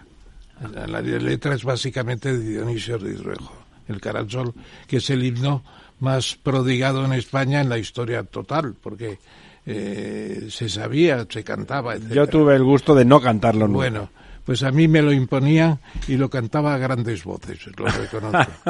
y, y entonces, mm, lo bonito del himno es el final.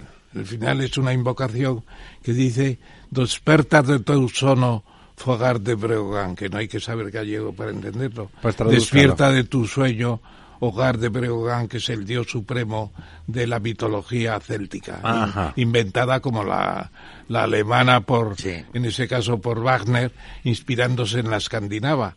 Yo no sé en quién se inspiró Pombal, pero sería en el Celta de Vigo, seguro. o en el- Con los- o en Irlanda, o en- los celtas cortos, ¿no? También. Entonces esa aclaración quería hacer. Pero indudablemente yo creo, y esta tarde viendo la sesión de, de crítica en las Cortes, en el Congreso, era interesante que bien se manejó, que se manejó Feijo esta tarde. Y echando pelotas fuera, pregunta, hablándole de otras cosas el presidente. Es una cosa, pues yo cada vez me da más risa. Pero estuvo muy bien. Dijo, Estuvo ¿quería bien, sí. usted un plebiscito sobre mí? Pues aquí estoy, de pie. Claro, De pie. Bueno, yo creo que ha sido muy importante para Feijóo.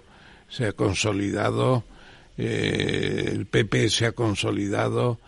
Dice un amigo, muy amigo suyo, eh, que se llama Bustos, Jorge Bustos, dice, y ha nacido una nueva figura, un nuevo varón, Rueda. Parece que es un personaje extraordinario en muchos aspectos, dice Bustos, ¿no? Bueno, es, es que Rueda era el segundo de Feijó, es un hombre que tiene una larga experiencia en gestión, es un hombre discreto, como solo puede ser el, el ayudante de Feijó, tiene que ser alguien discreto como él mismo, más discreto todavía, Feijó tiene, tiene un pelín más de mundología, yo diría. Pero bueno, a lo mejor lo descubrimos. Cuando uno está de segundo, lo, lo que tiene que hacer su trabajo es no eclipsar a- al jefe, digamos, ¿no? Que no lo hacía, seguramente le va con su propia naturaleza, pero a partir de ahí, él, él- él- es un hombre que, digamos, gestionar Galicia no le ha venido de nuevo en absoluto, ¿no? Claro, ya. Era el que estaba Ya gestionando, el, el- el líder político era Feijóo, bueno, y tenía, bueno, esa proyección que lo ha llevado a la presidencia del Bueno, Partido pues Popular. yo simplemente en este tema diría, completando lo que usted ha preguntado, es sencillamente las elecciones europeas son en junio y ya están en marcha. Las la, la- la propaganda ya se pone en marcha en marzo.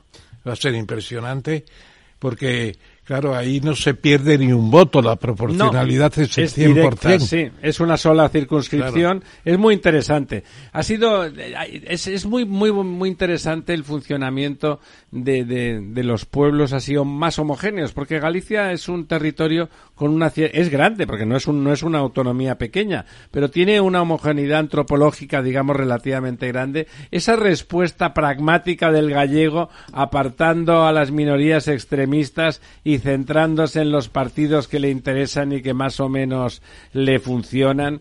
El BNG, que ofrece una cara amable, aunque la señora esta Pontón parece que no es tan amable como parece, pero bueno, hay un nacionalismo gallego que, que existe y que contra lo que pregona Vox, Claro. porque habla gallego el señor Feijóo, el- el- la postura, la postura galleguista que no nacionalista del PP ha contenido al BNG sin ningún género de dudas. Desde luego. Ha sido una política muy inteligente. ¿no? Desde luego, y lo que dice el BNG, nosotros como Cataluña y el País Vasco, es un error. Es un error porque es un nacionalismo hiriente, eh, asesino en algunos aspectos.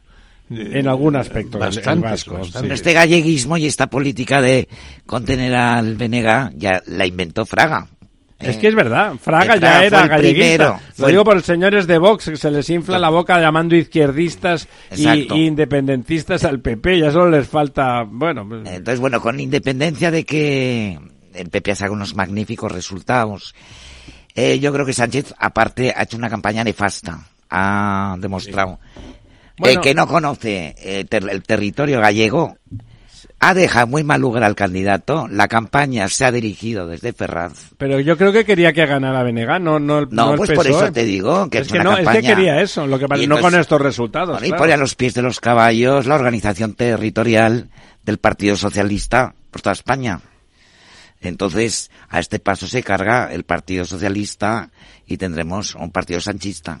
Bueno, es que no les parece que la pretensión que se ha visto muy claro en este intento de aupar al BNG contra el propio PSOE en la, la voluntad de en el medio plazo confederar España, conseguir una mayoría para cambiar la Constitución, provocar una confederación y entonces perder en el resto de España, pero seguir gobernando con el apoyo de las tres nacionalidades históricas?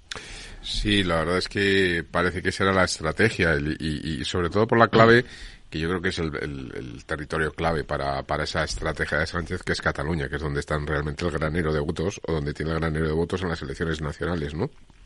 si él de alguna forma apoya en las elecciones regionales o las elecciones autonómicas a esos grupos eh, más eh, nacionalistas, pues de alguna forma luego tiene el apoyo a la inversa, retorno, sí. el retorno, en- porque esto Desmonta España, pero se garantiza Eso la es, gobernanza. y se garantiza, es verdad que tanto País Vasco como Galicia no, no dan mucho rédito en cuestión de diputados, escaños en las elecciones generales, pero Cataluña es después de Andalucía el segundo territorio y estamos hablando de más de cuarenta y tantos escaños, ¿no? Es decir, que realmente es, es importante, ¿no? Y por supuesto que esa es la estrategia. Yo, fíjate, yo creo que si hubiéramos estado hace, es decir, si, si la operación Sánchez se llega a realizar hace siete, ocho años, donde en la propia ciudadanía había ilusión por nuevas nuevas vías políticas, nuevos partidos, en la época después del 15M, ¿no? De, pues, de Ciudadanos, eh, incluso Podemos, etcétera, había otras alternativas. Pero ahora lo que hay es un desgaste absoluto, ¿no? Hay un cansancio ciudadano hacia esas, hacia esos grupos que los han desmontado y eso es lo que le puede salvar un poco al Partido Socialista, ¿no? Que no hay alternativas. Es decir, realmente no, no, no hay eh, la gente, la gente de izquierdas, ¿no? De, que, que tiene pensamientos, ideología de izquierda, ¿dónde va? ¿No? Porque, porque lo otro se ha desmontado. Bueno, en Galicia Eh, se han ido al BNG, ¿eh? Sí, pero eh, fuera, se ha quedado fuera de esos nueve, te- ¿eh? pero fuera de esos territorios Nueve, nueve diputados. pero es quiero decir que, fuera de esos territorios donde hay un partido nacionalista, usted se va, o sea, a Castilla y León. ¿Y en Castilla y León dónde se van? No, no tienen otro, ¿no? El, el votante de izquierda. No es- está totalmente Lo, lo que desmontado, pasa es que el votante Sumar. de izquierdas que dices tú es un votante cambiante también. ¿eh? Estamos Bueno, teniendo... se puede quedar en su casa, pero no es tan cambiante. y también cambiante, yo creo que también, porque, eh, eh, como has dicho, hay mucho cansancio, mucho cansancio del sanchismo, de todo lo que es esta política de yo quiero ser presidente y no me A lo quita toda nadie. costa, sí, a toda Eh, costa. ese es un cansancio ya terrible. Y a mí me decían, esta mañana he estado comiendo con unos empresarios, entre ellos algunos hispanoamericanos también, muy interesantes los argentinos, y me decían, ¿y qué pasa si el PP gana la mayoría en, las elecciones europeas? Porque ahí eh, ganar, Va a ganar, va la a mayoría ganar la no es lo mismo que ganar el, el Parlamento de la calle de San Jerónimo, ni ganar la, la, la, la, la, eh, qué sé yo, pues el, Sí, cualquier autonomía. el sí. Palau, la, la plaza de San Jorge que se San decía Jordi. antes, San Jordi que se decía. No, San Jaume, perdón. Aquí no se gana nada Plaza de de eso. San Jaume. Se tienen eh, 32 diputados. Y te vas allí. 32 diputados en, el, en, en Estrasburgo y en Bruselas y punto. Bueno, pues no señor, porque ganar la mayoría en, en las europeas sería definitivo y probablemente no podría seguir no podría seguir Usted es muy optimista. Yo Sí. creo que es importante sa- también. Yo sacar creo que es 32 importante. diputados es dificilísimo Es la mayoría, 32. 61 es el Vale, total. 32, sí. No, es, yo creo que yo creo que va a sacar la mayoría el PP, pero y que sí que es importante, que es muy importante, pero que se va a resistir como gato panza arriba. Y me parece más importante que pase en toda Europa, que realmente haya un vuelco en Europa para exigir una política más sensata desde ese punto de vista de, de que el, el 7 o 8% de emisiones que emitimos aquí, que, que el resto de los, los chinos han multiplicado por 6 sus emisiones en los últimos 20 años, Estados Unidos los han disminuido en el 6, nosotros los hemos reducido en Europa en el 30%, mientras que en el mundo han seguido subiendo, eso, esa voluntad eh, no puede pasar lo de los agricultores. Hay que ser más sensatos y hacer una gobernanza que, que defienda a los ciudadanos europeos, haciendo buena, haciendo política ambiental, haciendo mitigación, pero sobre todo protegiendo a los pero lo ciudadanos. que se ha decidido últimamente es todo lo contrario que usted dice Hace cuatro días. hace Por- cuatro por días la presión de los pasar agricultores. al 90% el año 40 no me parece que es el propósito y ya eso es la mitigación suprema tremenda y la adaptación pues ya vendrá en los casos que se vayan Pero es que lo de la mitigación lo que hará es que Europa será económicamente irrelevante si el resto del mundo está por otra labor. Perdone, perdone, don Ramón, usted que es catedrático de estructura económica, si mira los datos de Europa en su decadencia económica respecto del resto del mundo, son incontestables. Bueno, incontestables. eh, tenemos una población envejecida.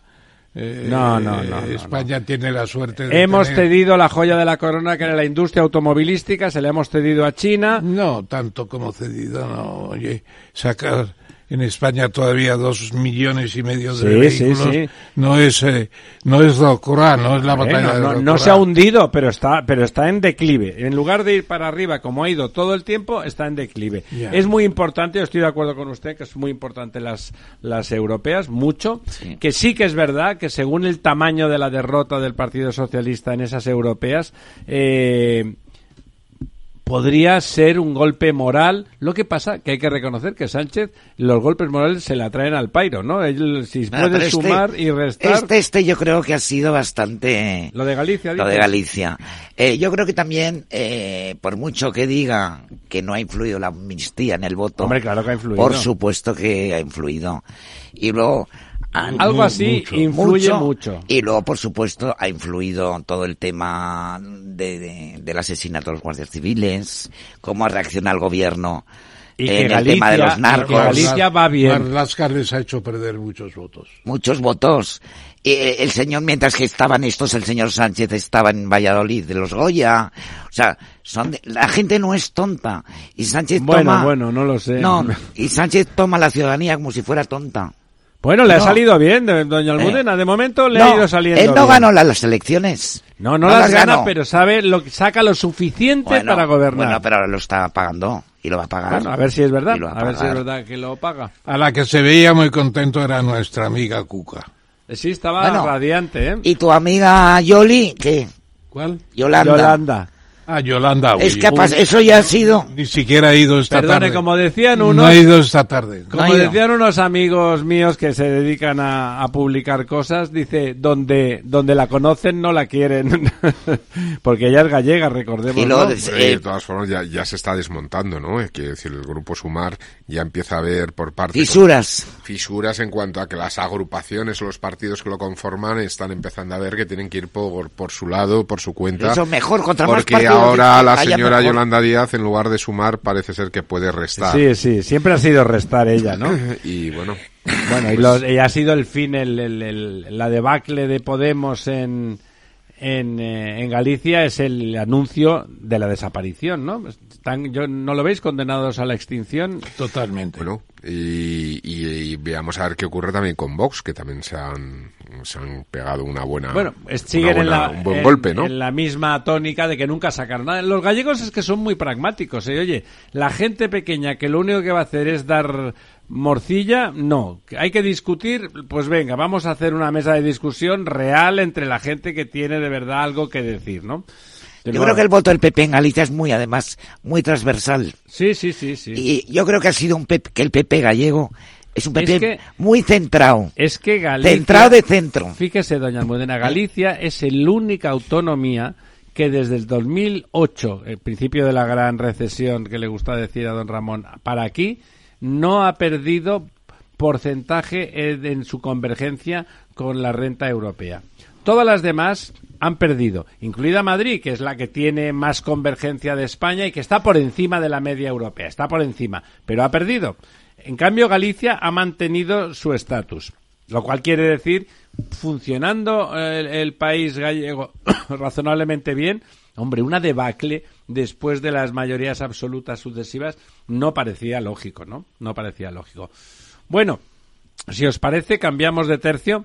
Y antes de empezar con el quid pro quo de hoy, me incorporo un, un quid pro quo por delante. Ayer en el, en el Palacio de Miraflores, el fomento del trabajo, que es, el, que es el, el- la- los empresarios catalanes, es la COE catalana para entendernos, el miembro catalán de la COE, presentó a- en, en sociedad su sociedad, es la Sociedad Barcelonesa, Barcelonesa de de Estudios Estudios Económicos y y Sociales. Que, bueno, que simplemente en principio se planteaba como un think tank de... de Era un think tank de Sí, estudios. y un- y pretende- ¿No estaba ahí al frente Ramón Adel? No, Ya- ya no, ya estuvo, no. estuvo, Estuvo, estuvo, estuvo. Y antes Joaquín Trigo. Claro. y estaba y estaba todo estaba todo Madrid eh, hicieron hicieron un acto muy interesante hicieron un acto muy interesante con los tres alcaldes Barcelona eh, de Madrid, Martínez Almeida y de Valencia. Por cierto, una impresión eh, estupenda, la alcaldesa de Valencia, que era la única que no conocía un poco más de cerca. Eh, presentados por Ruiz Gallardón, que la verdad es que estuvo a un nivel... ¿no, moderador, espectacular. Estuvo a un nivel espectacular. Sí. Presentada a la mesa por don Ángel Simón, porque era es el presidente de la de la del- de, la El- comisión de patrocinadores digamos El consejo ¿no? de El patrocinadores. consejo de patrocinadores y por delante pues por supuesto estuvo Sánchez Libre como presidente de, Y de por ser justos, eh, don Ramiro, también con una muy buena intervención del ministro de Industria, Ah, no, el señor perdón, Era perdón, me lo estaba Era- dejando, así como el alcalde de Barcelona fue, Sorprendente fue el también. peor de los tres alcaldes sin ninguna duda, el señor Ereu estuvo eh, fantástico, Es bueno, es bueno. estuvo Sí. muy bien, Yo estuvo, conocí de alcalde de Barcelona. estuvo conciliador, estuvo sensato, estuvo Eh, creíble, es verdad amable, que fue emocionante, me, me, me pareció Bueno, ha sido una buen buena- apunte porque es cierto. Una buena presencia catalana, por lo que entiendo. Sí, Estaba abarrotado. pero Estaba todo Madrid, ¿eh? estaba todo Madrid. Como decían, era un, un acto de catalanes con catalanes y en Madrid y con y el acto con mucha voluntad. Pues yo no fui por la materia oscura. Claro, no, no, sí, yo no fui a la materia oscura por el acto porque fue don Ramón a un acto sobre la materia oscura con Bellido, que es un especialista. Impresionante. Y que lo tenemos que traer un Va a día de venir estos aquí. próximamente. Bueno, pues vamos eh, ya definitivamente después de hacer, porque fue un acto importante en el Sí. palacio ese que está muy bien, ¿no? Ahí enfrente del Congreso de los Diputados. Muy bien. Y que me pareció, bueno, muy, muy interesante. Si uno que quiere hacer lobby, pues estar bien cerca de donde se generan las leyes. Los dueños de la bolsa en España. Bueno, pues ¿Quién eh, son? es interesante, claro. eh, lo que se escapó a casi todo el mundo fue la importancia de la venta de mercados eh, españoles, o como se llame. Bolsas y eh, mercados españoles. Bolsas y mercados españoles, Sí. que se vendió a Zúrich, a la bolsa de Zúrich. Fue un disparate. Y está disminuyendo la importancia de la bolsa de Madrid. Claro, como puede Hoy- ser de otra manera, hoy- cuando hoy eres tenemos- subalterno. Hoy tenemos 121 empresas cotizadas eh, en el mercado corriente frente a 159 en el 2003. Están disminuyendo. Una pregunta a los tres que sois economistas. ¿Era una empresa, el- el- el- Bolsas y Mercados Españoles, era privado De- o era de- público? pu- semipública. Semipública de las cuatro bolsas, Madrid, Valencia, sí, Barcelona y Bilbao. Pero, eh, ¿qué, qué quiere decir semipública? ¿Era una empresa mixta? pues que es una, tiene funciones públicas, que es un Sí, mercado. hablo pero, la no, pero es- propiedad. pero es privada. Eh, pero Era es- privada. Era Es privada, Una ¿no? empresa Privada, un poco como ocurre con los colegios profesionales, eh, etcétera. Claro, y eso entonces... eh, los síndicos de la bolsa, que eran los, los que originariamente... Los de- agentes, los agentes. Sí, que eran agentes que después se reconvierten El en notarios porque jefe de desaparecen. los agentes. El síndico era el jefe de, de, de la institución. Y los... Y los Que había cuatro, una por Sí. cada bolsa. Claro, claro. Pero claro, está- vender la Entre propiedad las de cuatro las que eran bolsas- Fue un disparate, fue un disparate. No, yo cuando, cuando ocurrió, no es un tema que controle y que domine, pero me pareció, me sonó mal, ¿no? Realmente sí, sonaba mal. Bueno, lo que pasa es que esto entra dentro de un, digamos, de un movimiento en el que se han ido fusionando ca- casi todas las bolsas eh, eh, no europeas, Sí, sino pero mundiales. ¿no? fusionarse para disminuir... Bueno, lo que pasa es- es que esto, a ver, como noticia eh, está ahí, es un dato, ¿no? Lo que habría es que entrar a profundizar qué ha pasado con la diferencia entre las 159 empresas y las 121, porque algunas de ellas simplemente se han ¿no? fusionado, es decir, Sí. que, que verlo, se sí. unen Bueno, entre y- ellas, entonces claro, pues, y al además final- ahora en bolsa quizá más importante que el número de acciones es, Es la el- capitalización. El número de fondos, 1.700 fondos. Bueno, ¿y Claro. ¿cómo acaba- la- y el movimiento de venta y compra? Pues yo creo, no lo dice. Pero es importante eso, ¿eh? Es un buen estudio de expansión que lo- se ha sacado de ahí. pero no tan bueno, ¿no? Y, no, pero no es malo. Y realmente lo que no se sabe es, no dice cuánto mueven los fondos, que indudablemente están muy activos. Claro, quiero decir que si se mueve más dinero que antes, pues no quiere decir, Habrá que a, a lo mejor es lo que dice don Lorenzo, que es que ha habido mucha saberlo, fusión. Claro. Y claro, los grandes fondos como BlackRock, el Noruego, el Vanguardia, el Capital Group, etcétera, etcétera, que son tremendos. Bueno, otro en tema... estos momentos en torno a 25.000 millones de euros en la bolsa. Estos son activos que hay.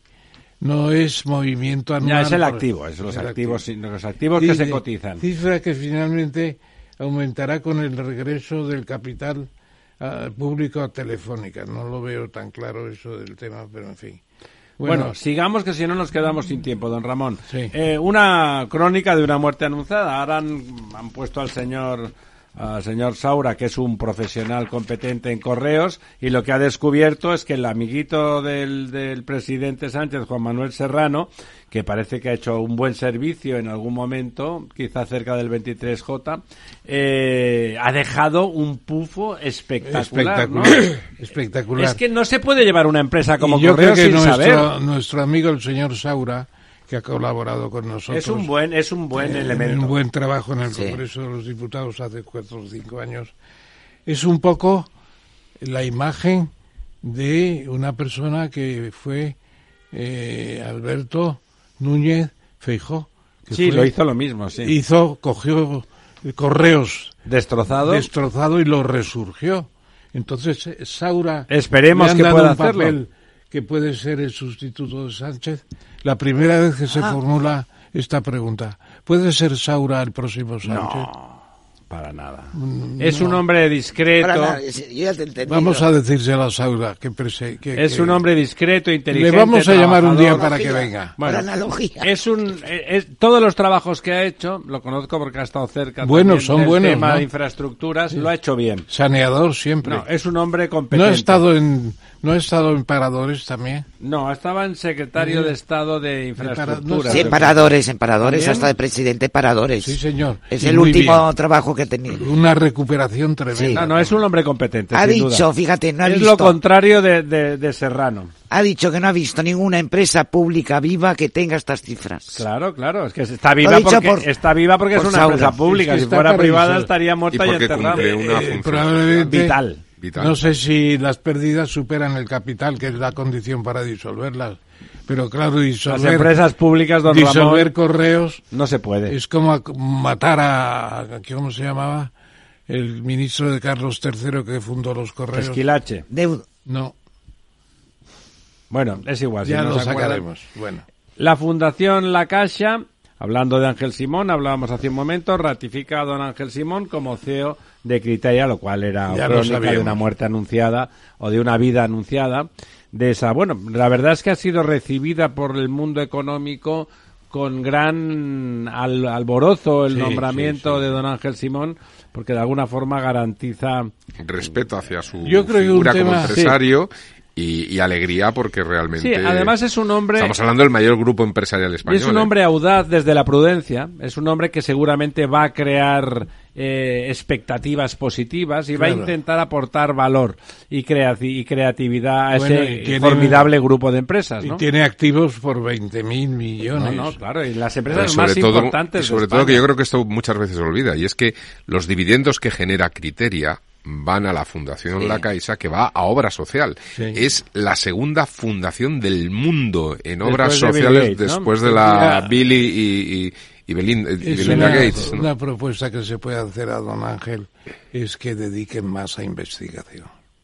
Bueno, seguro que en la medida. Bueno, pero eso sería más la fundación, ¿no? Es decir, dentro, pero sí que tiene muchísimos Sí, programas. tiene mucha programas para, investigación, la para ancianos Muchos, muchos, muchos. en No. África. La verdad es impresionante, ¿no? Pero yo creo que la investigación es importantísimo y no, no está atendida en- al nivel que tendría No está atendida por el propio Estado español. Y no, es, y no es problema de este, de este gobierno únicamente. Hay una tradición lamentable de los gobiernos democráticos en, Eh, en- este año desatender la, la El investigación. presupuesto de la fundación es de 600 millones. Don Ramón. Es una pequeña cifra en comparación Planas, con los eh, lo hablábamos a Planas, lo hablábamos antes, el ministro de, de Agricultura le ofreció al campo 18 medidas que no, que no tenían, que no estaban definidas. Los agricultores, que son gente muy práctica, Sí. decían, sí, sí, mucho, mucho ruido y pocas nueces. No, y incluso entre esas medidas está el cuaderno Digital. el cuaderno digital, que son las cuentas del agricultor, que no- nadie llevaba cuenta.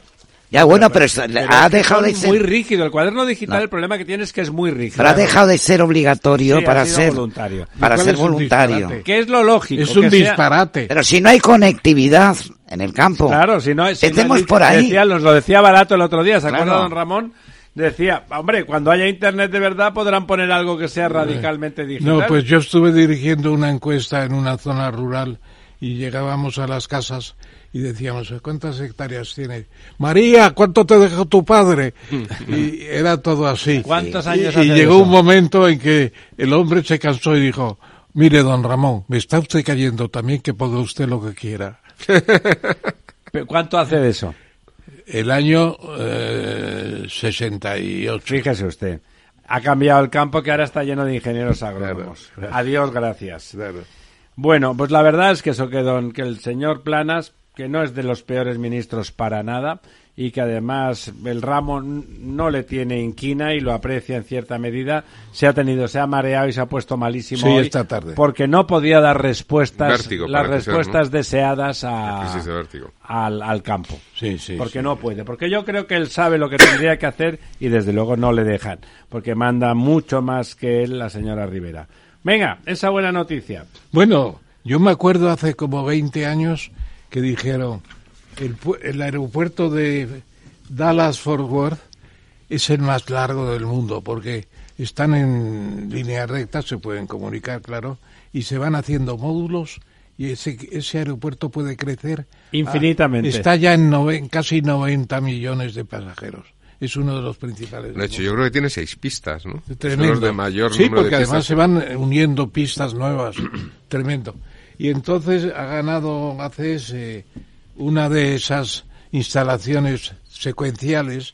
800 millones, lo que no es moco de pues, pavo, ¿eh? Tiene mucha importancia, tiene mucha importancia en- con... Don Florentino sigue adelante en su expansión Eh, internacional. Es un nuevo Sobre todo en edificio Estados de carga Unidos y de Australia, 37.000 un anglosajón. metros cuadrados, que es una barbaridad, y tiene 73 millones de pasajeros en 2022.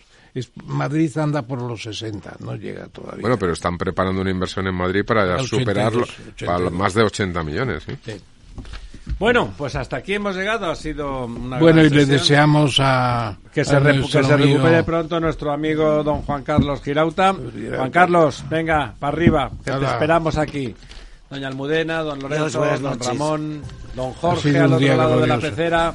un día glorioso. Próximo miércoles, aquí, partir de las 10 de la noche, desnudando la verdad. Como puños.